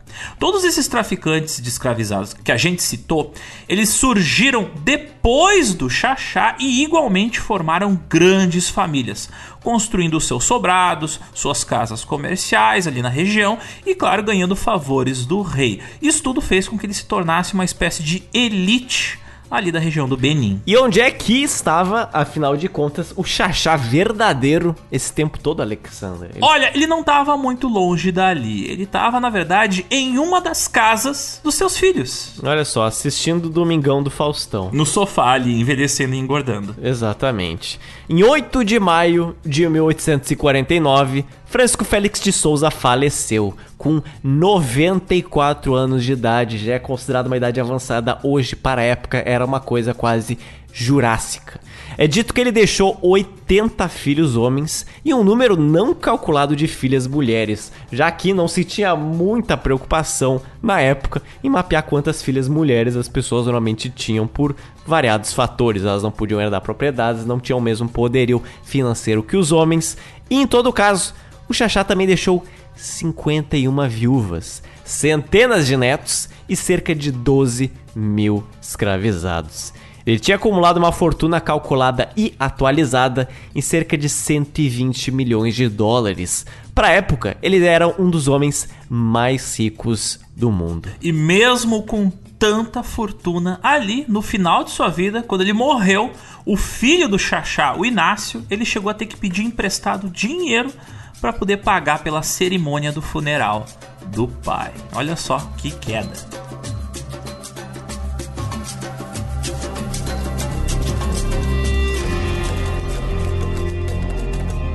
Mas tem um detalhe emblemático no meio de tudo isso, Zoto. Seguinte, hum. o Xaxá, ele não era apenas um comerciante com prestígio no Benin. Ele tinha um título real com a morte de Francisco Félix, o Xaxá I, o que, que será que aconteceria com o título real de Xaxá? Seria esse título dado para outra pessoa? Sim e não. Ué, não entendi. Como assim? Bom, depois da morte do Xaxá, a sucessão do título de Xaxá foi disputada por três dos seus filhos, pelo Isidoro, pelo Ignácio e pelo Antônio. O próprio rei de Daomé, o Gueso, tendo que lidar com essa situação e tendo inclusive que procurar uma forma de ser pago pelo Xaxá que não tinha pagado ele em todo caso, ele teve que intervir e ele teve que decretar o Isidoro, filho mais velho, como verdadeiro sucessor dos negócios do pai. Isso em março de 1850. Embora em todo caso o Isidoro fosse o novo Xaxá, ele não tinha os mesmos prestígios que o seu pai tinha. Educado no Brasil, o Isidoro ele teve 24 filhos ao longo de sua vida, dos quais 13 tiveram descendentes, descendentes esses que até hoje se reúnem todo o dia 13 de janeiro para celebrar a chamada Festa do Isidoro. Na família, reza a lenda de que quando soube da morte do pai, o Isidoro ele prestou o luto de uma forma um tanto curiosa. Quando o pai do Isidoro morreu, o Xaxá, o Isidoro ele resolveu dar tiros para cima e soltar fogos de artifício. Em alguns locais do Benin da África Ocidental, o luto envolve atos que se assemelham muito a comemorações como essa.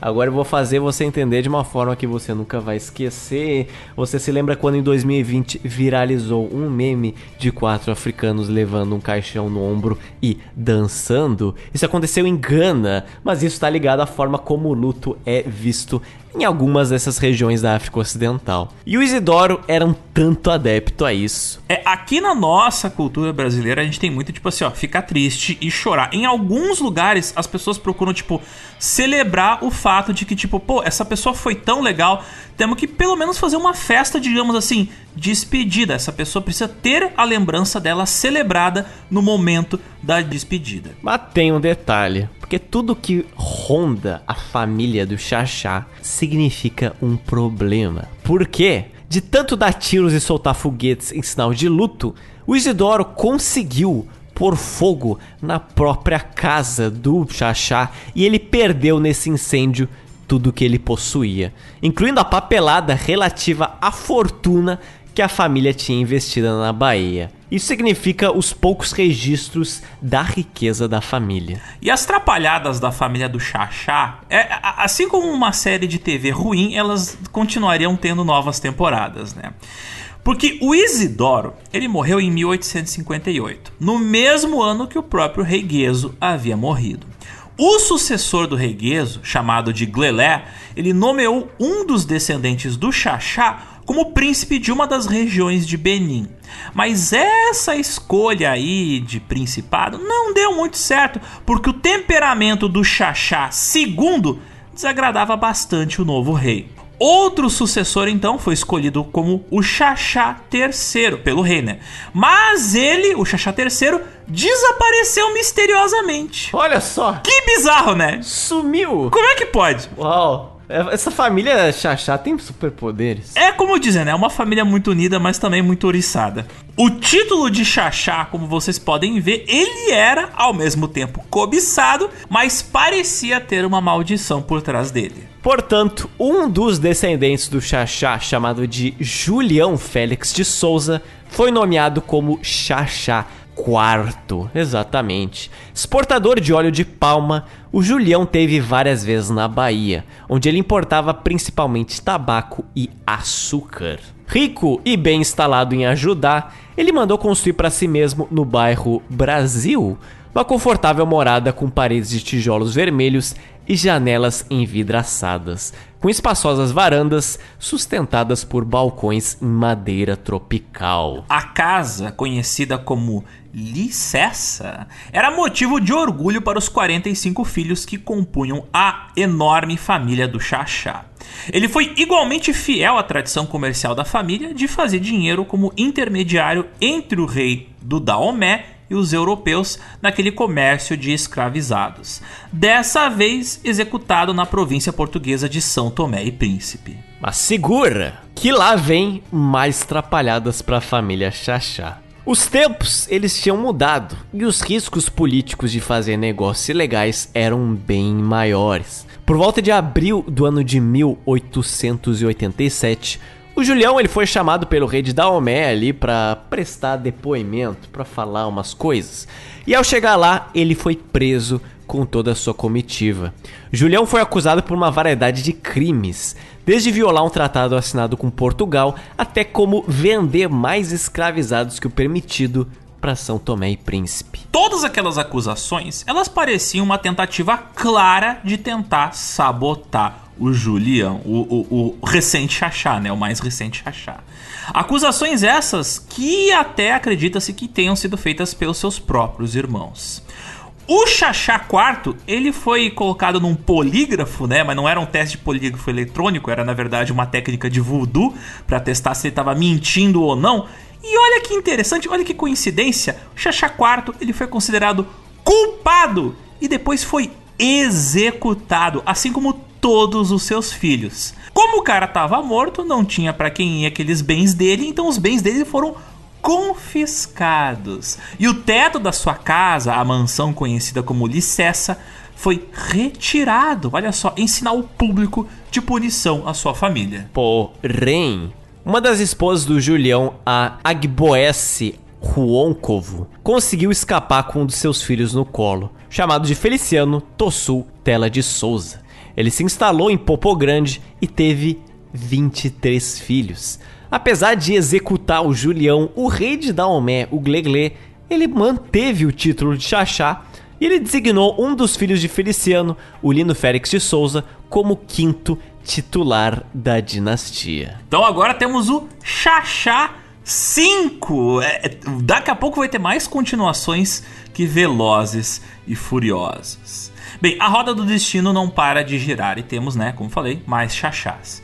O chachado não para. Vamos pular agora para 1978, um ano depois de ter sido lançado o primeiro filme de Star Wars. 1978, ano no qual a enorme família dos de Souza já passava de 200 integrantes e eles decidiram constituir um conselho de regência, cuja presidência foi exercida por quem? Por um dos filhos de Feliciano Tossul Tela, o Julien como Lanvi Feliciano de Souza. Em 1989, a família de Souza teve que formar um conselho supranacional para administrar todos os seus assuntos e a sua divisão de bens e propriedade. Sinceramente, imagine o tamanho da bola de neve que essa família virou em relação à divisão de bens. Rapaz, quando morria um integrante era uma grande dor de cabeça. E a família foi considerada, como bem podem ter notado, uma família de muito prestígio na África Ocidental. A sua presidência continuou nas mãos de Julien Colanvi. Ele se encontrava na eminência de se tornar o próximo Xaxá. Quando de repente ele foi vítima de um latrocínio oh, meu Deus. dentro de casa em Popô Grande. A maldição da família dos de Souza, dos Xaxás, ataca novamente. A presidência do conselho supranacional daquela família passou então ao irmão mais novo de Julien, um cara chamado Honoré Feliciano de Souza, que agora foi nomeado como o Xaxá oitavo, isso em 1995, em um grande ritual que contou com festividades ali no Benin. Em todo caso, esse Xaxá, o Xaxá oitavo, ele faleceu em dezembro de 2014. E eu pergunto, Alexander, será que eu e você estamos vivendo sobre o reinado de um possível chachá nono? Tá no nome, Zotes, o balanço não para, tem que ter mais chachado. Nós temos o Chachá 9. Sim, Chachá episódio 9. Agora eu abro parênteses para citar as palavras do site Chachaix que é o site oficial da família de Souza, na qual explica o que é o título de Xaxá e quem o emprega atualmente. Seguinte, o atual Xaxá, a Sua Alteza Real, chamado de Mito Xaxá Nono, também conhecido pelo nome secular Roger Moise de Souza, ele nasceu em 30 de dezembro de 1958 em Trashville, na Costa do Marfim. É um membro importante e influente da casa do de Souza e descendente direto de Dom Francisco Félix de Souza, Xaxá I. Xaxá IX é formado em administração de empresas e passou sua carreira no comércio internacional como agenciamento de cargas. Empresário de sucesso e respeitado entre seus parentes, esteve envolvido principalmente na importação e exportação de bens e alimentos na África Ocidental, Europa e Ásia. Em 11 de agosto de 2017, após consultas com os mais velhos e altos funcionários da casa de Souza, foi proposto que Roger Muiz de Souza fosse nomeado como sucessor designado de Xaxá I. Ele foi então entronizado sobre o nome real de Mito Xaxá IX, por Sua Majestade o Rei Agole Agobo de Abome. De natureza amigável, generosa e discreta, Xaxá IX é conhecido pelos seus súditos como homem bom, articulado e justo, mas também como um líder inspirador e visionário que olha para o mundo e olha para o futuro. E ainda de acordo com este mesmo site que fala da dinastia Xaxá, é dito lá que o Francisco Félix de Souza, o primeiro Xaxá, o Xaxá I, teria sido o oitavo descendente de Tomé de Souza, que no século XVI foi o primeiro governador geral da colônia portuguesa do Brasil, ali de 1549 a 1553. Não sei se é verdade, não sei se é mentira, mas é uma informação no mínimo curiosa. Tá lá no site, vão lá ver. Assim, não há mais nenhuma explicação sobre tá isso. Tá lá no site, confiem se quiserem. Confiem no Xaxá, vocês confiariam no Xaxá? Eu não confiaria numa viagem agenciada pelo Xaxá. Pelo menos o primeiro. Bom, de Souza é um sobrenome muitíssimo comum. Talvez não tenha sido no século XVI, mas no século XIX era um nome muito comum no Brasil. Olha, eu sou demussou e eu não sou francesa, então não sei, né? Não sei. Bom, fica aí o questionamento. Mas vocês lembram da residência que o Xaxá I, o Francisco Félix de Souza, criou em ajudar que o Isidoro conseguiu tocar fogo? Lembro.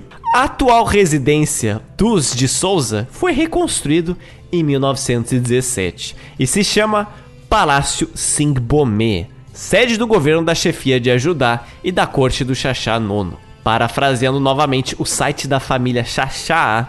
É em Sigbomé que se realizam as reuniões do conselho privado, as audiências judiciais e as audiências do tribunal de família. O palácio foi construído nas terras ancestrais da concessão concedida a Xaxá pelo rei do Daomé. Hoje, no Benin, o complexo do Palácio Real equivale a toda a extensão intacta do território autônomo da Senhoria de Ajudá.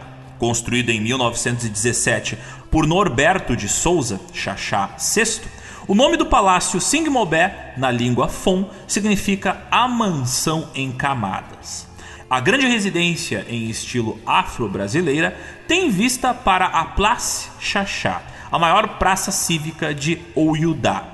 A construção de quatro andares é composta por várias alas, além de pavilhões contíguos e belos jardins. Alguns eventos realizados no Palácio Singmomé são abertos ao público, enquanto outros são apenas para convidados. Todos os meses, a mordomia do palácio organiza eventos abertos ao público, incluindo conferências, festas tradicionais e banquetes. Várias vezes por ano, o Xaxá também faz discursos para falar ou filosofar sobre temas que lhes são caros ou para marcar a importante época da vida de ajudar. Os interessados em participar num evento organizado pela família de Souza podem consultar o calendário e a programação online e adquirir bilhetes no evento. Calma que tem mais. É possível você obter uma audiência privada com o Xaxá Nono. E aí, Alexander? Gostarias? De acordo com o site, os interessados em ser recebidos pelo Xaxá podem solicitá-lo por e-mail contatando a administração do palácio em audit@xaxaix, ou seja, audit@xaxanono.com. É necessário um aviso prévio de 10 dias e uma taxa de 35 euros por pessoa. Então, ouvintes, eu imagino com certeza que vocês nunca pensariam que terminaríamos esta pauta com a possibilidade de você adquirir um evento, de você adquirir um ticket online no Eventbrite para encontrar o Xaxá Nono. Caso tivemos algum ouvinte que for passar no Benin, tá aí uma programação um tanto interessante para você fazer se quiser. Se algo der errado, você nunca ouviu isso no GeoPizza. O sarcasmo histórico da nação brasileira atinge níveis assim, ó, eh, estratosféricos, tão grandes que atingem até mesmo o continente africano. Pensa o seguinte, Zotes, a dinastia da família real brasileira são um bando de zero à esquerda, seguido por um bando de maluco na internet. Enquanto que, tipo, a dinastia descendente de um comerciante de escravizados na África que saiu do Brasil e foi pra África para realizar o sonho de ser rico e criar uma dinastia de comerciantes, deu certo e tem poder até hoje. Então, tipo assim, ó, é de explodir a cabeça. A dinastia Xaxá tem mais poder que a família real brasileira. Pensem nisso! Até porque eles são reconhecidos pelo Benin como uma família real, primeiro de tudo. Sem brincadeira, vejam o site da família Xaxá, porque lá tem fotos do Xaxá Nono com um traje real. Novamente, xaxaix.com.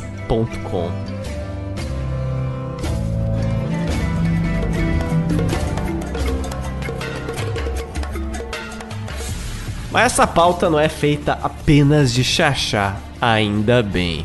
Ao total, entre os anos de 1830 e 1870, foram registradas 3.508 viagens de retornados que saíram de Salvador e do Rio de Janeiro com destino para a África Ocidental. Ao longo do tempo, calcula-se que a comunidade desses retornados, desses agudás, chegou a 7 a 8 mil pessoas no final do século XIX. Esse crescimento abrupto aconteceu tanto por os agudás receberem outras pessoas, por exemplo, estrangeiros como de Cuba dentro da comunidade agudá, como até mesmo muitos agudás, eles tinham vários casamentos ao mesmo tempo e faziam descendentes, digamos assim, uma velocidade um tanto quanto ágil. E é claro que os agudás, eles formaram uma comunidade distinta do que era o restante da população do Benin e do Togo. Eles foram um dos principais responsáveis, por exemplo, por expandir o catolicismo naquela região, junto, é claro, com tradições que eram semelhantes a tradições brasileiras, como, por exemplo, a festa do Nosso Senhor do Bonfim e a festa da Burrinha. A festa da Burrinha é uma festa onde o personagem principal, a Burrinha, é acompanhada de outros animais e bonecos gigantes, né? Semelhantes a bonecos nos carnavais de Pernambuco. Olha que interessante. Tudo isso, é claro, é embalado com pratos típicos como a feijoada, a tapioca, a cocada e o cozido de porco. Assim, então de novo, aquele sabor de Brasil lá em Benin e Togo. Os agudás, eles também participaram ativamente da criação de uma celebração chamada de carnaval, você veja. Opa, olha só. Essa festa que foi instituída na década de 1920, ela reúne todas as paróquias da cidade de Porto Novo e compreende uma representação da Paixão de Cristo, seguida por um piquenique. Veja só. Atualmente, essa festa é chamada de Epifania. Olha só que, que bonito o nome. E ela acontece na cidade de Porto Novo, que não é percebida como uma manifestação ligada diretamente aos agudás e que tem uma participação bastante discreta. Nem é mesmo chamada de carnaval, embora tenha seus momentos ali de semelhança com os desfiles de bloco de carnaval que acontecem hoje por todo o Brasil. Então, tem um parentesco cultural grande com o carnaval brasileiro, mas o pessoal dá outro nome. E é claro, o uso do português no cotidiano da comunidade agudá durou até pelo menos a década de 1920 e foi se dissipando e diminuindo ao longo do tempo. Entretanto, até a década de 1970, alguns descendentes dos agudás lembravam de provérbios, de canções e expressões em português. Mas talvez o maior legado deixado pelos agudás sejam as suas residências, consideradas algumas das construções mais antigas do país. Na cidade de Porto Novo, os retornados, eles eram proprietários de todos os edifícios construídos à moda europeia. Quando o Benin foi ocupado pelos franceses em 1851, esses edifícios eles foram alugados para a administração colonial francesa.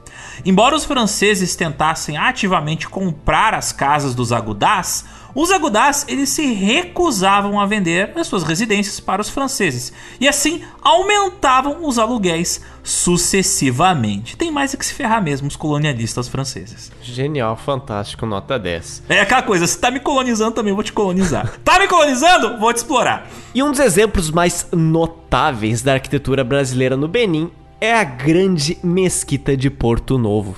Ela foi construída em 1930, mas a fachada dela lembra muito uma igreja barroca baiana, na qual se acrescentou um minarete. Ela parece muito uma igreja, digamos até mesmo uma catedral, com duas torres vermelhas e uma base em amarelo.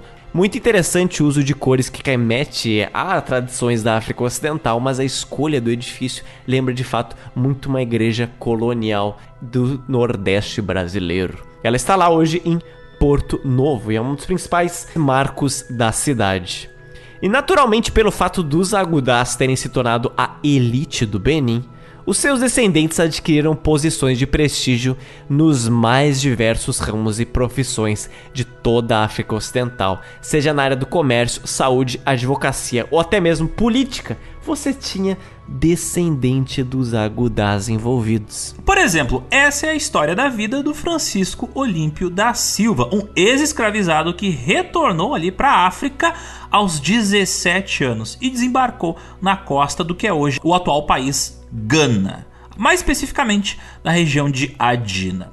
No final da década de 1850, ele se transferiu para a região de Agüe, no Benin, onde ele se casou e se tornou um proprietário de grandes plantações, nas quais, inclusive, eram utilizado o trabalho escravizado. Ao longo dos seus 74 anos de vida, sem ter jamais retornado ao Brasil, o Francisco Olímpio teve 21 filhos com sete esposas, bem como outros filhos naturais a quem ele também deu seu sobrenome. Ele ensinou português a todos os seus filhos, muitos inclusive vieram estudar no Brasil. Um deles em específico, chamado de Octavino Olímpio, se tornou dono de plantações no atual país do Togo. Lá, ele acumulou riqueza a ponto de fundar uma cidade, a qual ele nomeou de Lomé, que fica no atual Togo. E lá ele foi encarregado de construir os primeiros edifícios coloniais da cidade, quando os alemães anexaram a região como um protetorado ali de 1884 a 1914. Considerado como o patriarca da cidade de Lomé, o Octaviano Olímpio foi, até a sua morte, a mais importante personalidade política do Togo, ali do período colonial. Um dos seus filhos, chamado de Pedro, foi o primeiro togolês a se formar em medicina e abriu na década de 1930 a primeira clínica médica privada. Um dos seus descendentes, o Silvanus Olímpio, se tornou o primeiro presidente da Assembleia Representativa do Togo, ainda sob a administração francesa.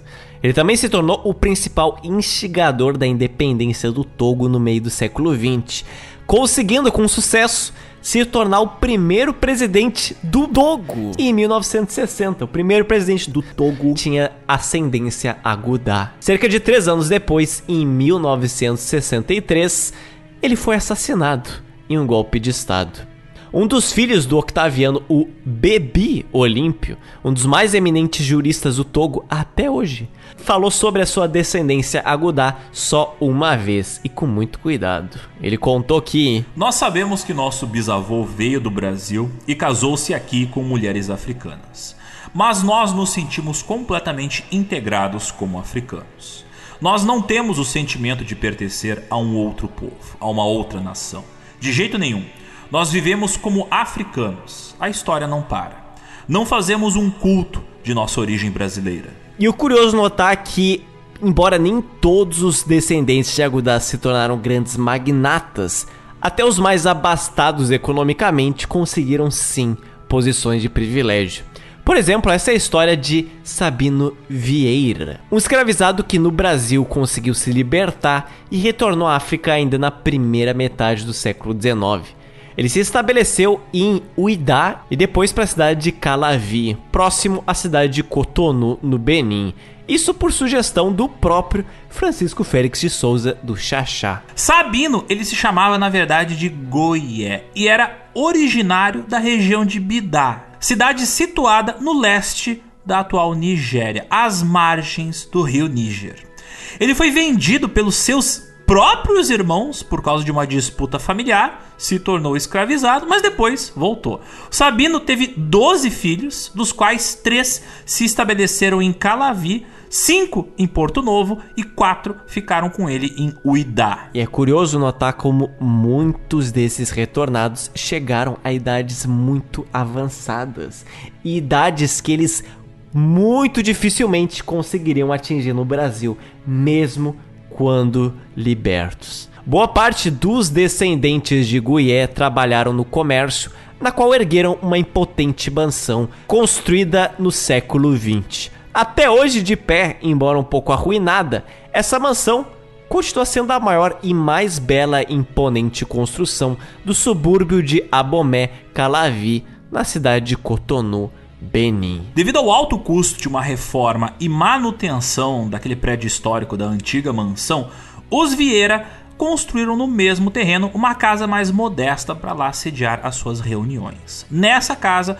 tem uma exposição muito grande de uma coleção enorme de retratos que por si só contam a história de sucesso financeiro ali dos Calavi. Entretanto, Alexander, o fluxo de libertos retornados à África não se restringe apenas a esta região da África Ocidental, não se restringe a Benin, Togo, Nigéria. A esmagadora maioria dos escravizados do Brasil tinha vindo da região de Angola. Então era só questão de tempo, igualmente, até essa região começar a receber um grande fluxo de libertos retornados. Em Luanda, capital da Angola, e Cabinda, uma região no litoral da Angola, se formou uma sociedade extremamente vinculada ao Rio de Janeiro por meio de negócios e relações de parentesco, com muitas e constantes viagens de habitantes de uma margem a de outra no oceano. Isso foi uma situação semelhante ao que ocorreu em Cabo Verde, que se tornou uma colônia de serviço, ao mesmo tempo que um grande armazém de passagem e local de intermediação de negócios com mercadorias trazidas do continente africano. Diariamente, ali do Cabo Verde, partiam embarcações com destino principalmente até o porto de São Vicente, em São Paulo. Mais expressivo ainda foi a quantidade de libertos que foram morar no atual país Gana. Lá eles se tornaram conhecidos pelo nome de Tabon, desenvolvendo tradições, construindo casas e hábitos inspirados no Brasil, mas ao mesmo tempo bem diferentes dos agudás. Foi em Gana onde tivemos a história do primeiro retornado do Brasil. Mas a história desses ex-escravizados que foram para Gana e para Angola, ela é um pouco diferente da história que a gente estava contando até agora dos agudás. Porque o pessoal que foi para Gana e para Angola não necessariamente foi lá meio que forçado pelo governo brasileiro. Essa galera, ela 100% voluntariamente decidiu se assentar em vários pontos específicos do continente africano.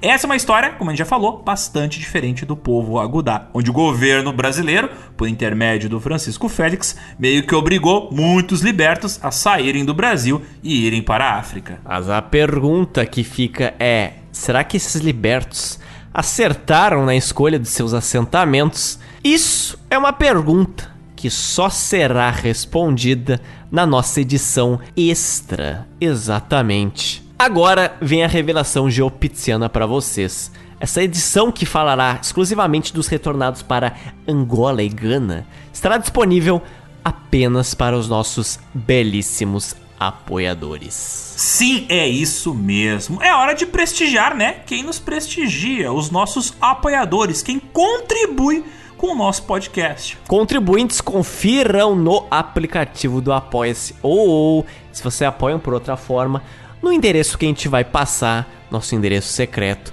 para ouvir sobre a história dos libertos em Gana e Angola. Se você é um ouvinte que não faz parte do nosso esquadrão de apoiadores, eu não sei por que você se priva tanto. Dê uma olhada nas nossas campanhas coletivas no Apoia-se ou no Patreon e entre neste mundo que acabamos de criar. Sim, porque lá vocês encontram muito conteúdo exclusivo só para os apoiadores.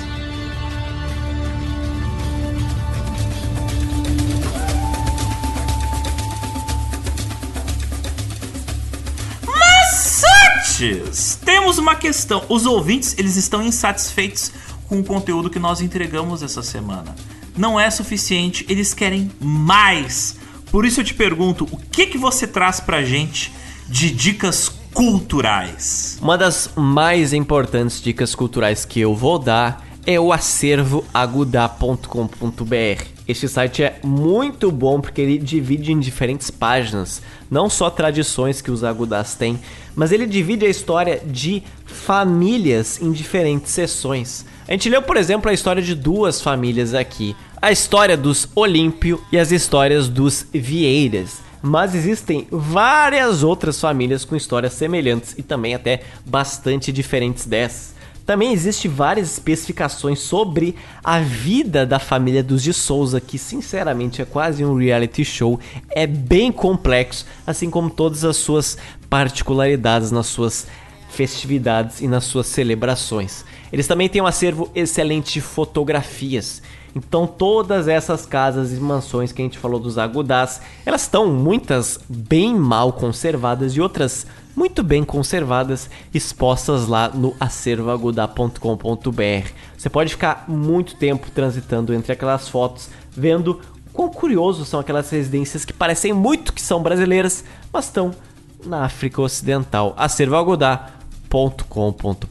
Eu tenho que indicar um dos melhores filmes de um dos meus diretores favoritos, um filme do diretor alemão Werner Herzog. Inclusive é o último filme onde ele trabalhou junto com o seu ator favorito, o criminoso Klaus Kinski.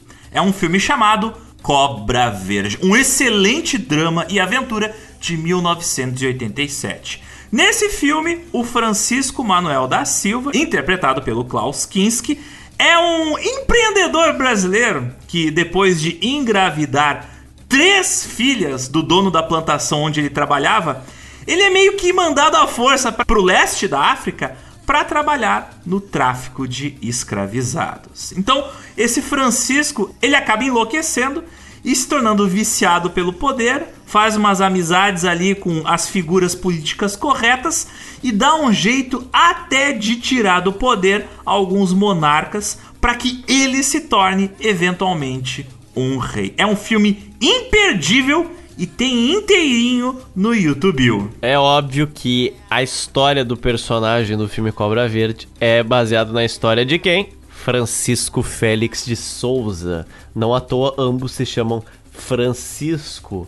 A diferença é que no filme o Francisco Manuel da Silva, ele é pernambucano e vai para o Benin, enquanto nosso Francisco Félix ele é baiano e ele vai igualmente para o Benin tem várias semelhanças que quando eu vi esse filme há muitos anos atrás, eu não entendi muito bem a proposta, mas depois, depois de escutar essa edição, tudo vai parecer muito familiar para você, como se estivesse dando imagens a tudo isso que a gente fala. Então veja, e é no estilo do Werner Herzog, ou seja, um estilo de filme um tanto documental, eu diria. É, é, aquele típico filme onde o diretor tenta dar uma resumida na biografia de algum personagem histórico famoso, mas daí ele é obrigado a tomar uma série de liberdades artísticas para o filme ter algum tipo de drama, né? Porque às vezes a vida da pessoa não é tão interessante assim para criar uma narrativa em três atos. Então, algumas alterações às vezes são necessárias. Não é diferente daquilo que o Werner Herzog fez anteriormente com os filmes dele, como o Fitzcarraldo, que também é baseado num personagem real, e no Aguirre, Cólera dos Deuses, também filmado na Amazônia, que também é vagamente inspirado numa história real. Eu indico um vídeo que é de um gringo que vai visitar Porto Novo, a cidade que a gente tanto falou nessa edição. Por ser aquele tipo de vídeo em estilo de 360, você consegue ver muito bem como é que é a cidade. E ele passa em mercados, ele passa em igrejas, ele passa em mesquitas, ele passa em vários pontos de interesse em Porto Novo. E eu gosto muito de quando faço as pesquisas, eu me interesso sobre o país. Então vale a pena você ver como é que é o país hoje em dia através desse vídeo dele. Eu também indico na sequência um vídeo mais, digamos assim, institucional de resumo que é inclusive do canal de mídia DW em português de Portugal, que fala sobre algumas características interessantes de Porto Novo e do Benin. Lembrando que Porto Novo é a capital do Benin, mas não é a maior cidade, que é Cotonou. Por fim, eu indico um livro interessantíssimo que se chama África Difícil. Ele foi um livro escrito pelo Raimundo de Souza Dantas. Quem foi Raimundo de Souza Dantas? Ele foi simplesmente o primeiro embaixador brasileiro negro que, ao sumir em 1961, quando o Jânio Quadros ainda estava lá, ele foi mandado para servir em Gana. E lá ele conheceu várias culturas, inclusive entrou em contato com a cultura, entre muitas aspas, brasileira que existe em Agudá. E ele escreveu seu livro sobre o apanhado de experiências que ele viveu na África no meio do século XX e também sobre os Agudás. Raimundo de Souza, Tantas, África Difícil. Vou trazer aqui duas indicações de podcasts que eu comecei a ouvir agora por causa dos nossos ouvintes que me falaram que, ó, oh, esse podcast é bom, vale a pena. O primeiro deles é muito foda, que é um podcast chamado Presidente da Semana. Não tá saindo mais esse podcast, né? Ele parou de sair, ele era uma série limitada, mas ele é um podcast que vai bem direto ao ponto. É um podcast bem simples e objetivo, mas profundamente interessante. Toda semana, quando estava saindo o podcast, eles lançavam um episódio contando a biografia de um diferente presidente brasileiro. Desde o Deodoro da Fonseca até aquele bagulho que a gente elegeu em 2018. Tem as biografias do Getúlio, do Jango, do Médici, do FHC, do Lula, da Dilma, do Temer e até algumas tralhas que a gente esqueceu pelo meio do caminho, que a gente até não comenta nos livros de história, mas sim existiram, governaram por um tempo. Podcast produzido e apresentado pelo jornalista Rodrigo Vizeu, que é editor adjunto na Folha de São Paulo, e ele saía todas as segundas-feiras. Está completo, por enquanto ele vai só do Deodoro da Fonseca até o Bolsonaro, mas enfim, vale a pena, excelente podcast. Você encontra no Deezer e no Spotify. Sobre o outro podcast que eu vou recomendar, bem, primeiro eu tenho que dizer que um dos monumentos da podosfera brasileira é o Radiofobia. Para ter uma noção, ele tinha um podcast só de aulas de como mixar áudio, que ensinava não só como gravar e editar corretamente o podcast com qualidade, mas ele ensinava os fundamentos básicos para produção de som, um talento que é útil não só para radialistas, produtores de música, músicos, mas até para quem faz mixagem de som para cinema e TV. Mas hoje eu vou trazer para vocês um podcast dele que é outro tesouro, outro ouro do besouro. Um podcast chamado Radiofobia Classics, que é um podcast de história, sim, porque é um podcast que conta a história da carreira de artistas e bandas do mundo inteiro, inclusive bandas e músicos nacionais. É uma espécie de podcast de história da música. Tem episódios sobre o Raul Seixas, Mutantes, Tom Jobim, Roupa Nova, o Police, Tears for Fears, Nelson Gonçalves, Cássia Eller, Raimundos, Chico Science, Johnny Cash, então tem episódios para todos os gostos musicais. Por favor, confiram porque é muito bom. Radiofobia Classics. Escuto vindo da África, mas não da África Ocidental, mas sim do norte da África, os pronunciamentos da nossa última edição do Egito. Eu clamo para o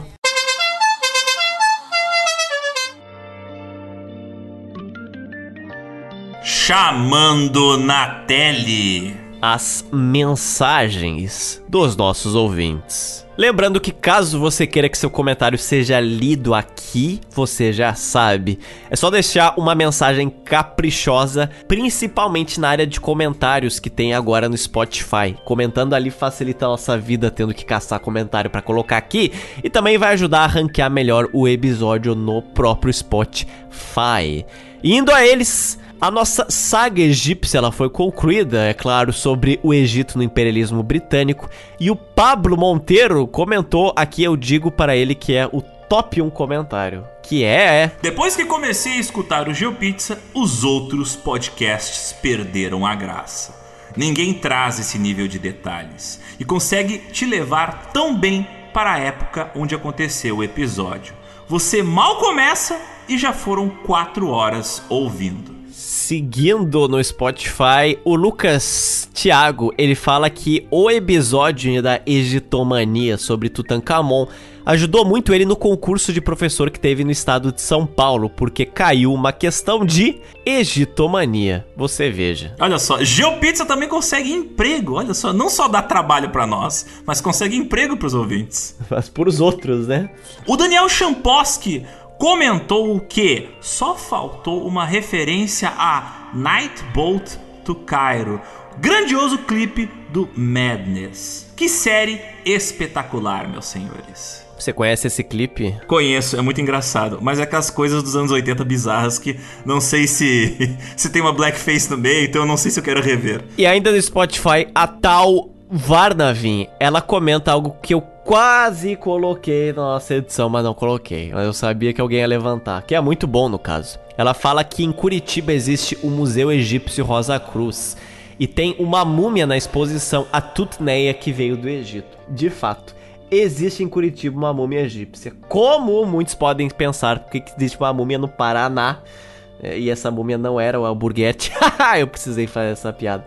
Bom, acontece que essa múmia, ela veio do Museu Nacional no Rio de Janeiro. Ela foi enviada para análise em Curitiba, logo depois do incêndio do Museu Nacional. Então ela foi poupada das chamas e, e, agora está sendo analisada e exposta também nesse Museu Egípcio Rosa Cruz. Ao saber que tinha um Museu Egípcio em Curitiba, me senti um pouco enganado. Não sabia que isso era possível, mas digamos que bom que existe, não é? O Davi Aguiar, também no Spotify, comentou algo bastante interessante. Ele disse o seguinte: Gostei muito desse episódio, mas senti falta da descrição dos obeliscos que estão em Roma. Bom, então você veja, vim aqui satisfazer a dúvida do Davi Aguiar e também de outros possíveis ouvintes. Existem oito obeliscos egípcios em Roma. A cidade de Roma deve ser a cidade com maior quantidade de obeliscos fora do Egito. O maior deles é um obelisco que se chama de Lateranense. Ele é um obelisco que pesa 455 toneladas. É o maior e mais pesado obelisco que existe fora do Egito, inclusive bem mais pesado que os obeliscos que a gente narrou as suas histórias, os obeliscos de Cleópatra e o obelisco de Luxor. E o mais surreal é que ele foi transportado no ano de 367 pelo Constantino II, é claro, tinha que ser por um maluco como ele, vindos da cidade de Alexandria. Os outros sete obeliscos, eles são de várias épocas diferentes e são de vários pesos e tamanhos. Vão desde épocas romanas até épocas modernas. Roma continuou pegando obeliscos do Egito até em torno do século 18, se estendendo, é claro, como o Império Bizantino, falando devemos continuar a tradição que Roma teve de puxar obeliscos até aqui, e assim por diante, assim por diante. Então tá aí, Roma, oito obeliscos egípcios. Cruz, credo. Nosso apoiador, o destemido Charlie Tangão da Massa, comentou que quando estava escutando o episódio do GeoPizza no hemisfério norte, embora estivesse no Brasil, né, ele estava em Macapá, ele comentou que a empresa de viagens de navio do Thomas Cook tinha uma companhia aérea. De acordo com ele, ela foi fundada em 2008 e teve a falência decretada em 2019. A companhia aérea alemã Condor chegou a fazer voos para o Rio em meados de 2016, representando a Thomas Cook. De navios pelo Egito a Boeing 767 para o Rio de Janeiro. Curioso é que quando a Thomas Cook faliu, ela deixou 600 mil clientes sem voo ao redor do mundo. Então, olha só que doido você lê a matéria e fala que Thomas Cook quebra e deixa 6 e deixa 600 mil clientes sem voo. Aí a frase seguinte fala: empresa fundada em 1841. Aí você pensa, ué, não existiam aviões naquela época, não é mesmo? De fato. Mas existiam navios a vapores e existia Egito. Miguel Miranda, um apoiador nosso do Paraná, que está no nosso belíssimo Geoburgo, ele nos encaminhou a mensagem mais fofa da história do Geopizzas. É uma foto de duas crianças brincando, a princípio uma foto normal, porém a legenda da foto diz o seguinte: Meu filho chamado de Nilo e o melhor amigo dele que se chama Cairo. Ambos estão adorando a sequência de episódios em homenagem a eles. Os nomes são esses mesmos e foi pura coincidência. Eles são literalmente dedo e unha. Nilo não vive sem Cairo e Cairo não vive sem Nilo. Quais são as chances disso acontecer? Coisa fofa, né? Meu Deus do céu. Aquelas coincidências cósmicas que acontecem. E ainda nessa onda de criaturas vivas com nomes egípcios, o gato da nossa apoiadora Luciana, que ela mora na Malásia, na capital Kuala Lumpur, o gato dela, segundo ela, se chama Cairo. Olha só, justo, justo, justo. E tem ainda mais pessoas com nomes egípcios, porque no post de divulgação no Instagram sobre a edição de Tancamon, um usuário comentou que ele se tornou particularmente fascinado com a história egípcia por causa do nome que ele recebeu. Qual é o nome desse usuário? E agora ouvinte. O nome dele é Egito Martins. Cara, Cara, Egito Martins é o um nome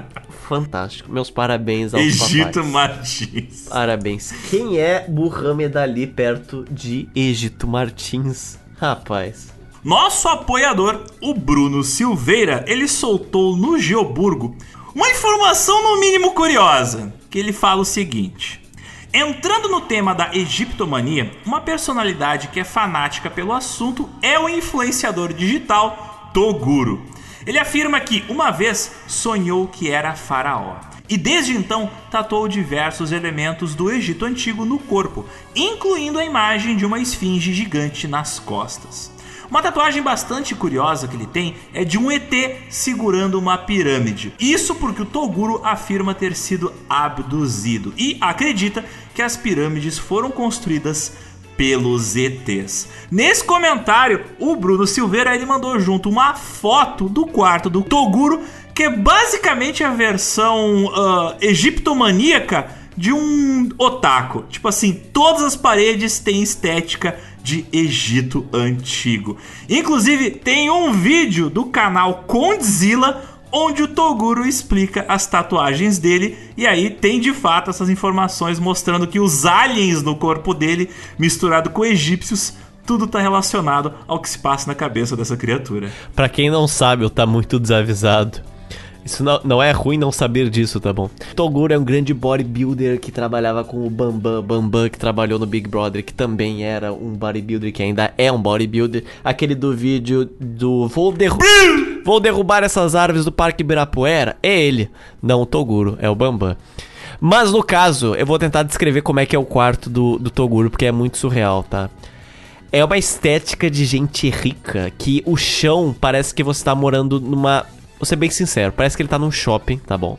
Chão de shopping, parece que isso é um shopping dentro de uma garagem. E aí é uns grafites egípcios, desculpa Toguro, muito feios, cara, muito feios.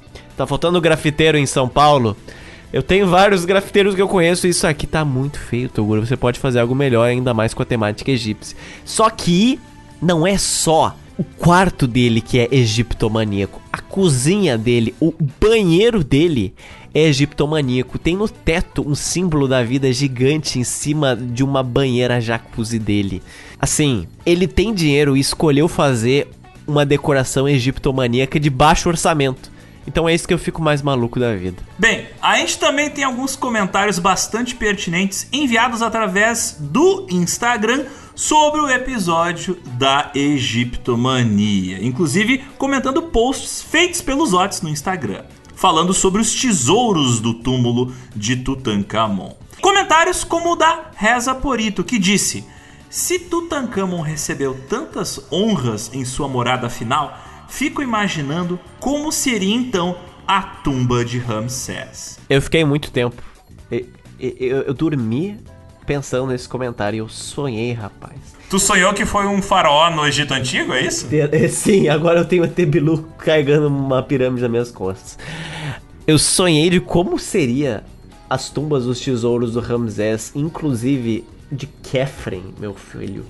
Porque se ele fez uma pirâmide, imagina os tesouros dele. Porque o post que eu fiz era sobre os tesouros do Tutankhamon e eu olhei todos os ângulos da tumba do Tutankhamon todos os tesouros e carruagens. E eu fiquei pensando se aquilo é do Tutankhamon que morreu aos 19 anos. Imagina de um farol como Ramsés, imagina da Nefertari, imagina de Kefren. Imagina a imensidão daqueles tesouros que provavelmente nós nunca vamos ver. Se o túmulo do Tutankhamon era on budget, era tipo mais, mais baratinho, imagina aqueles que custavam caro. É, é, é, só o que eu vou pedir para vocês pensarem na cabeça de vocês. Também no Instagram, o Gabriel Gonçalves, ele falou que ele tirou uma foto da máscara mortuária do Tutankhamon e ele tomou esporro de um egípcio, de um guarda egípcio. E eu dou ao mesmo tempo parabéns, eu digo cuidado. Porque no Museu Egípcio, a ala do Tutankhamon é a ala, digamos assim, mais cuidada e vigiada, porque é uma exibição controlada com luzes baixas, e aí você pode ver alguns tesouros e a máscara dele. E quando você vai ver a máscara, ela é minúscula, ela é muito pequena, de verdade. A cabeça daquele rapaz, eu não sei como coube ali, mas vamos supor que ela é metade de uma cabeça normal de um adulto de 25, 26 anos. E aí, como você não pode tirar foto deles, tem guardas em todos os locais, mas pelo visto o Gabriel conseguiu. E eu também falo que se você vai lá no Museu Egípcio, tire no mínimo um dia para olhar essas belezuras. Ou vai com uma GoPro, né? Escondidinha. Olha aí, olha aí. Alexander dando dicas infalíveis. Eu tô aqui para dar ideia errada, não tô aqui para fazer a coisa certa. Dicas infalíveis de como ser expatriado em Assuã. Fica lá para sempre. Vou mandar dois salves, um deles para o Henrique, que me viu no centro na reabertura da IAB, que aconteceu há umas duas semanas, que falou que acompanha o projeto pelas redes sociais. E também para o glorioso Mindu, que falou que escutou as edições da Egitomania e, nas suas palavras, o Egito está uma loucura, diz ele. Mindu, natural de Goiás, que inclusive passou o carnaval comigo em Floripa, em Campeche. ABS para essa criatura iluminada. A gente tem que também mandar um abraço para Dona Beth, sim, uma pessoa muito querida que é a mãe da nossa ouvinte e apoiadora estadunidense, a Lilian. Segundo palavras da Lilian, ela diz o seguinte: Minha mãe, olhando o Instagram dela, disse: Olha, o Zotes, seu amigo, é aquele que é gay? Daí eu digo que não. E aí a minha mãe continua: Nossa, como é que pode, né? Daí eu falo que ele só faz isso para ficar aparecendo na internet. E daí a minha mãe responde: deve ser leonino, né? E tem mais! Minha mãe comenta: Nossa, mas eles devem ser muito inteligentes, né? Imagina fazer podcast de 5 horas.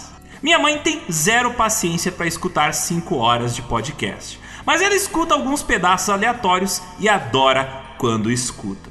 Ela queria adicionar o Alexander no Instagram, mas aí eu falei que ele não tinha Instagram nem nada. Daí ela disse o seguinte: nossa, hoje em dia, hein? Alguém tem que ser assim. Ele tá certo. Então, digo que a mãe da Lilian, assim como ela, é sábia. Aliás, dona Beth, apoie também o nosso podcast, por favor. Não escute, mas apoie. Não, não precisa escutar, é só apoiar. E também a Lilian, ela mandou algo muito interessante, que é o seguinte: uma indicação de uma série sobre egípcios, só que na atualidade. Gostaria de fazer uma recomendação aos Otis e ao Alexander. Vocês conhecem essa série chamada Rami?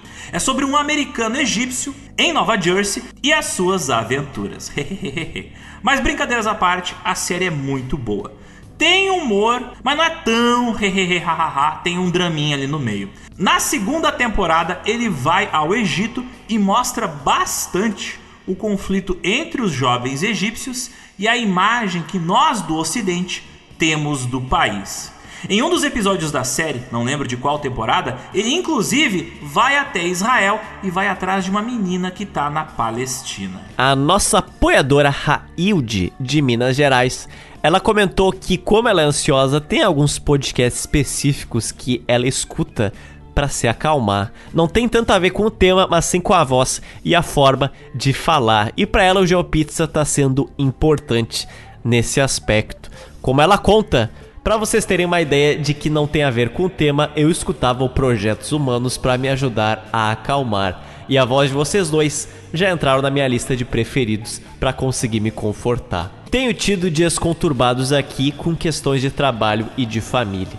Daí eu coloco um episódio do GeoPizza e me desligo de tudo. Essa é a ideia que queremos sempre passar. O GeoPizza é um intermediário entre episódio e entre audionovela. Então, abraços calorosos para Railde. O nosso apoiador, o João Victor Hudson, manda uma mensagem no mínimo curiosa. Ele diz o seguinte: Esse episódio me lembrou de um desfile de múmias que ocorreu agora recentemente em 2021. Não na Europa, e sim no Egito. O atual presidente barra ditador do país, o Al-Sisi, ele tem bolado um jeito do Egito resgatar a própria cultura histórica. E em 2021, na retomada de eventos culturais pós-pandemia, seu governo criou um evento de exibição de artefatos egípcios, inclusive as múmias que desfilaram pelas ruas de Cairo. O Al-Sisi tem um governo bastante nacionalista e autoritário. Mas é interessante como desde o Nasser, o Egito tenta resgatar a própria cultura que foi apropriada violentamente pelos europeus. Vou deixar o link para quem quiser saber mais sobre o tema. E aí ele manda uma notícia que mostra as imagens das múmias desfilando como carros alegóricos de um carnaval pelas ruas de Cairo. Tu vê, quando você morre no Egito, você não tem paz mesmo, né? Aqui no Brasil é fugindo de incêndio, lá no Egito é virando carnaval. O Fabrício, nosso apoiador, que mora em Leiden, nos Países Baixos, ele comentou que a Pedra de Roseta ela fica, na verdade, no British Museum e não no Museu de História Natural, como eu falei em uma edição anterior do Egito. Realmente uma canelada minha, e eu ainda fui nesse museu, eu vi a pedra ao vivo e eu consegui errar ele na hora de falar. Ele também conta, o Fabrício, uma curiosidade bem legal. Existe uma região, um quarteirão em Londres, que é chamada de Albertópolis que é formada pela conjunção dos museus Victoria and Albert, Museu de História Natural, Museu de Física e o Imperial College.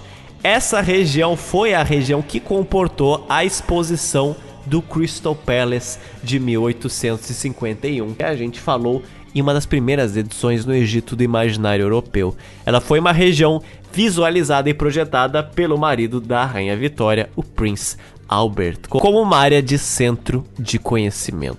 Para quem não sabe, é aquele mesmo príncipe do piercing. O Thiago Magnus nos mandou um recadinho curto, mas direto. Ele diz o seguinte: Vocês comentaram sobre orientalismo e me fizeram lembrar de uma obra que é criticada por ser muito orientalista. O filme da Disney, Aladdin. É um filme que marcou minha infância e eu gosto muito, mas tem ali suas questões. Tenho aqui muitos comentários pertinentes sobre isso, porque Aladdin foi meu desenho favorito quando eu era uma criança. E em um momento eu fiquei fascinado em descobrir onde ocorriam certos desenhos da Disney, qual era a localização geográfica deles. A maioria é bem fácil de você saber, vamos supor assim, Bela e a Fera, França, França também, obviamente, Corcunda de Notre Dame, Mowgli na Índia, Tarzan que é no Congo, Branca de Neve e os Sete Anões na Inglaterra, porém, Aladdin, onde ocorre Aladdin? O palácio parece que é um Taj Mahal, e uma cidade com o nome Ágraba, que lembra muito cidades da Pérsia, lembra cidades do Irã, só que tá no meio de um deserto que parece o Saara. E aí você fica. Qual é a inspiração disso? Ocorre que se você for atrás da história original do Aladdin, ela é ainda mais cabulosa do que a maioria das histórias que a Disney adaptou.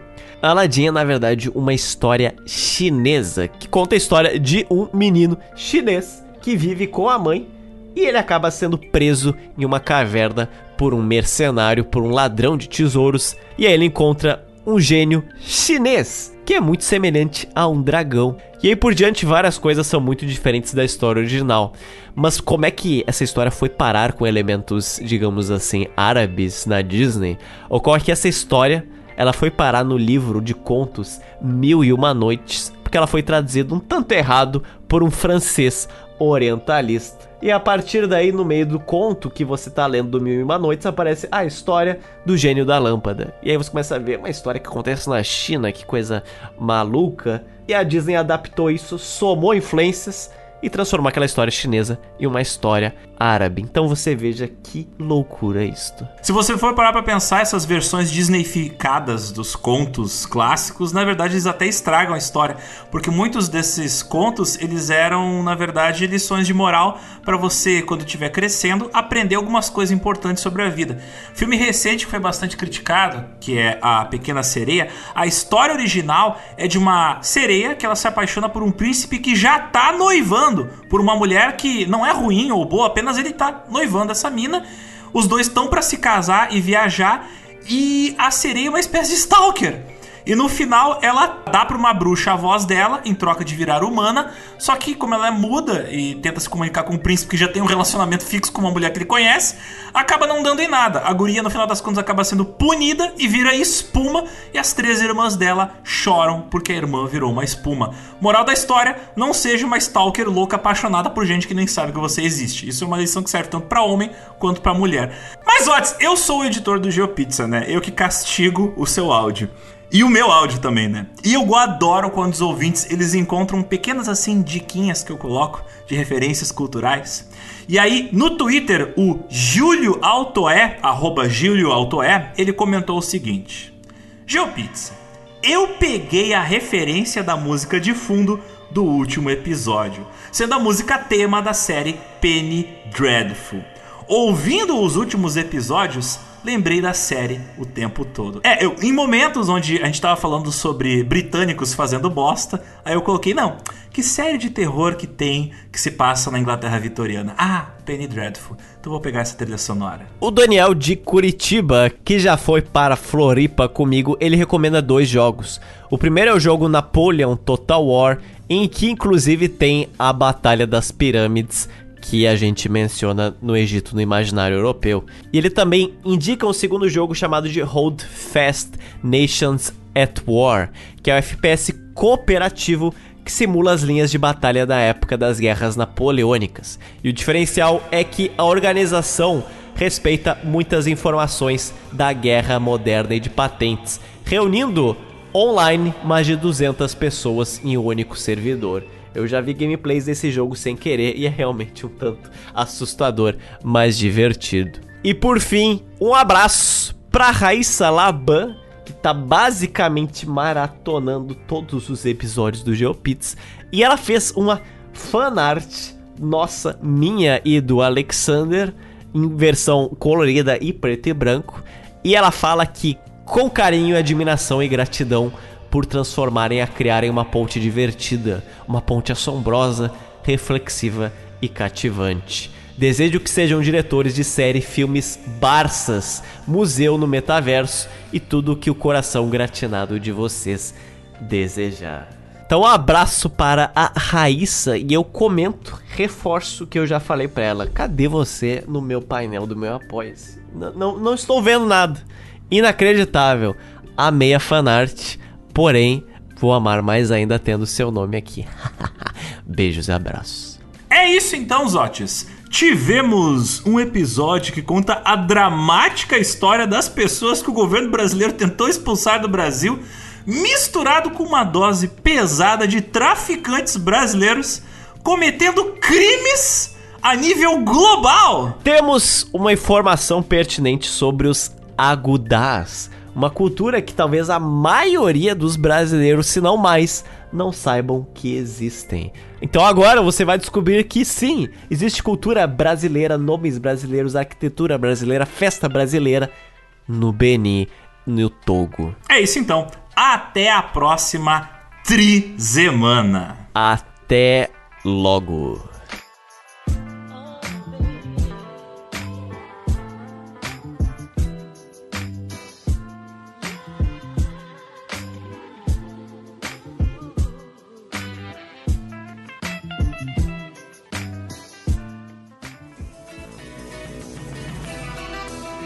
Então, Zotes, acontece uma coisa, a vida evolui para frente, né? Porque se evoluir para trás é complicado. E aí surge uma questão. Zoto, este menino, este jovem adulto, ele finalmente está saindo do ninho. Ele está se mudando, olha só. Papai e mamãe estão chutando ele para fora. Agora ele tem que aprender a voar com as próprias asas. Exatamente. Coisas que acontecem com todo mundo. Bem, primeira situação que aconteceu foi que os Otis lembrou: "Ah, oh, pois é, no porão do meu castelo Existe um certo editor que está preso por uma corrente, alimentado a ração e a água parada. E aí o que ele resolveu fazer? Ele entrou em contato com um cientista gaúcho, um cientista gaúcho que pelo visto é meio antiético, né? Porque resolveu começar a fazer experimentos comigo. Mas assim, como alguns dizem, dói, mas é bom. Então, Zots me vendeu, transformou. Estou sendo utilizado como um objeto e experimentos estão sendo feitos comigo. Mas existe, mas não é só eu que estou sofrendo, né, Zotes? Não sou eu que estou sofrendo e sentindo prazer ao mesmo tempo. Você está com complicações em relação ao seu, ao seu novo barraco, sua nova moradia, a este apartamento muito bonito que você mandou fotos ali. Porque assim, luz do sol entra nele. Mas e a eletricidade? Como é que anda? Habitantes dos estados de Alagoas, Amapá, Maranhão, Goiás, Pará, Piauí e Rio Grande do Sul. Todos eles têm em comum uma característica, Alexander. Qual seria esta, essa maldição que se abate sobre todas essas pessoas? Todas elas estão compressas, sufocadas, comprimidas sob o feudo da CEE, Grupo Equatorial. Você já ouviu falar neste reino, Alexander? Sim, sim. Faço parte dos domínios destas criaturas desprezíveis. Aparentemente, quando você precisa desligar a luz antiga de um apartamento, existe um prazo um tanto longo dado pela instituição, pelo feudo, que é 30 dias úteis, Alexander. 30 dias úteis. Então, assim, você vai sair de um apartamento e pede para desligar a luz, mas você pode sair do apartamento com a luz funcionando. E a pergunta que fica é: como? Como eles irão desligar a luz do seu apartamento se não vai ter ninguém lá para recebê-los? Aí você, no alto da sua sapiência, precisa se programar para estar em casa, em uma casa que pode não ter móveis, pode não ter nada, pode não ter comida. E você tem que esperar a visita lendária do feudo da CE Equatorial. E ela não chega. E ela não aparece. Até o último dia, você passa mais de um mês vivendo em situação de penúria, até que no último dia você pensa, é hoje, é hoje o dia, tem que ser. E o que acontece no último dia, Alexander? Que drama? Nada. Nada acontece no último dia. Porém, as boas mentes, elas criam histórias, elas criam fanfics, tal como algumas transportadoras que inventam, que tentaram fazer entregas que nunca foram feitas. A CE também inventa. Não, não. Nós fizemos uma visita e ninguém esteve lá no apartamento. Quando você esteve lá em todos os momentos. Aí o que fazer agora? Não, você tem que ir na uma das únicas duas sedes da empresa, na capital, pegar uma ficha e uma fila colossal para você pedir novamente para desligarem a luz. Então é isso aí. Aparentemente você se sente ridículo. Só eu fui tão burro de não receber essa visita. Aí você vai olhar lá as reviews, as avaliações do Google e é no mínimo umas 30 pessoas com a mesma situação que a sua. Então tá aí, vítimas da CE Grupo Equatorial, levantai vos! Mas pensa pelo lado positivo, Zotes. Pelo menos agora você está vivendo um momento romântico, porque tudo é luz de velas, tal como um fidalgo do século XIX. Você está morando bem, porém tendo que escrever em pergaminho. Bem-vindo ao meu mundo analógico, garoto. Acho que vou ter que levar aquela minha máquina de escrever para você escrever pautas. Nunca utilizei tanto minha 4G quanto esses últimos dias. Tá aí, o drama de Zotes. Perde tudo, inclusive a luz. Era só faltava isso. Fornos. Vai ter muita gente se identificando. É sim, não, mas isso aí acontece também com malditos provedores de internet. Três dias depois. Rapidinho, Zotes, me atualiza como é que ficou a questão da tua luz. Eu, eu lembro que você mandou uma mensagem no grupo dos apoiadores dizendo: Pelo amor de Deus, me ajudem, socorro, me entretenham, estou preso numa fila infinita. Resposta. Infelizmente no Brasil você tem que se portar que nem em 1830. Você tem que pessoalmente nos serviços falar que você existe. E aí o serviço físico é diferente do online. É tudo que eu vou dizer. Vá presencialmente nos lugares. Vai ter fila? Vai. Mas essa é a vida. Mas afinal, você conseguiu instalar luz no seu apartamento? Sim, Deus é mais. Podemos apagar as velas.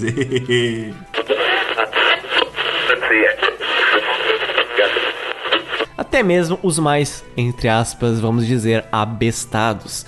Por exemplo, abastado. né? Abestado. Até mesmo. Abestado. Seu abestado. Abestado. Os mais idiotas. Mas nem. Até os mais idiotas. Até os mais alguém. idiotas conseguiram. Tipo, Xaxá nono. Porra. Só ir pra Benin que dá tudo certo, caralho. Até os mais abestados. Pare- Parecia agora o. Qual é o nome daquele.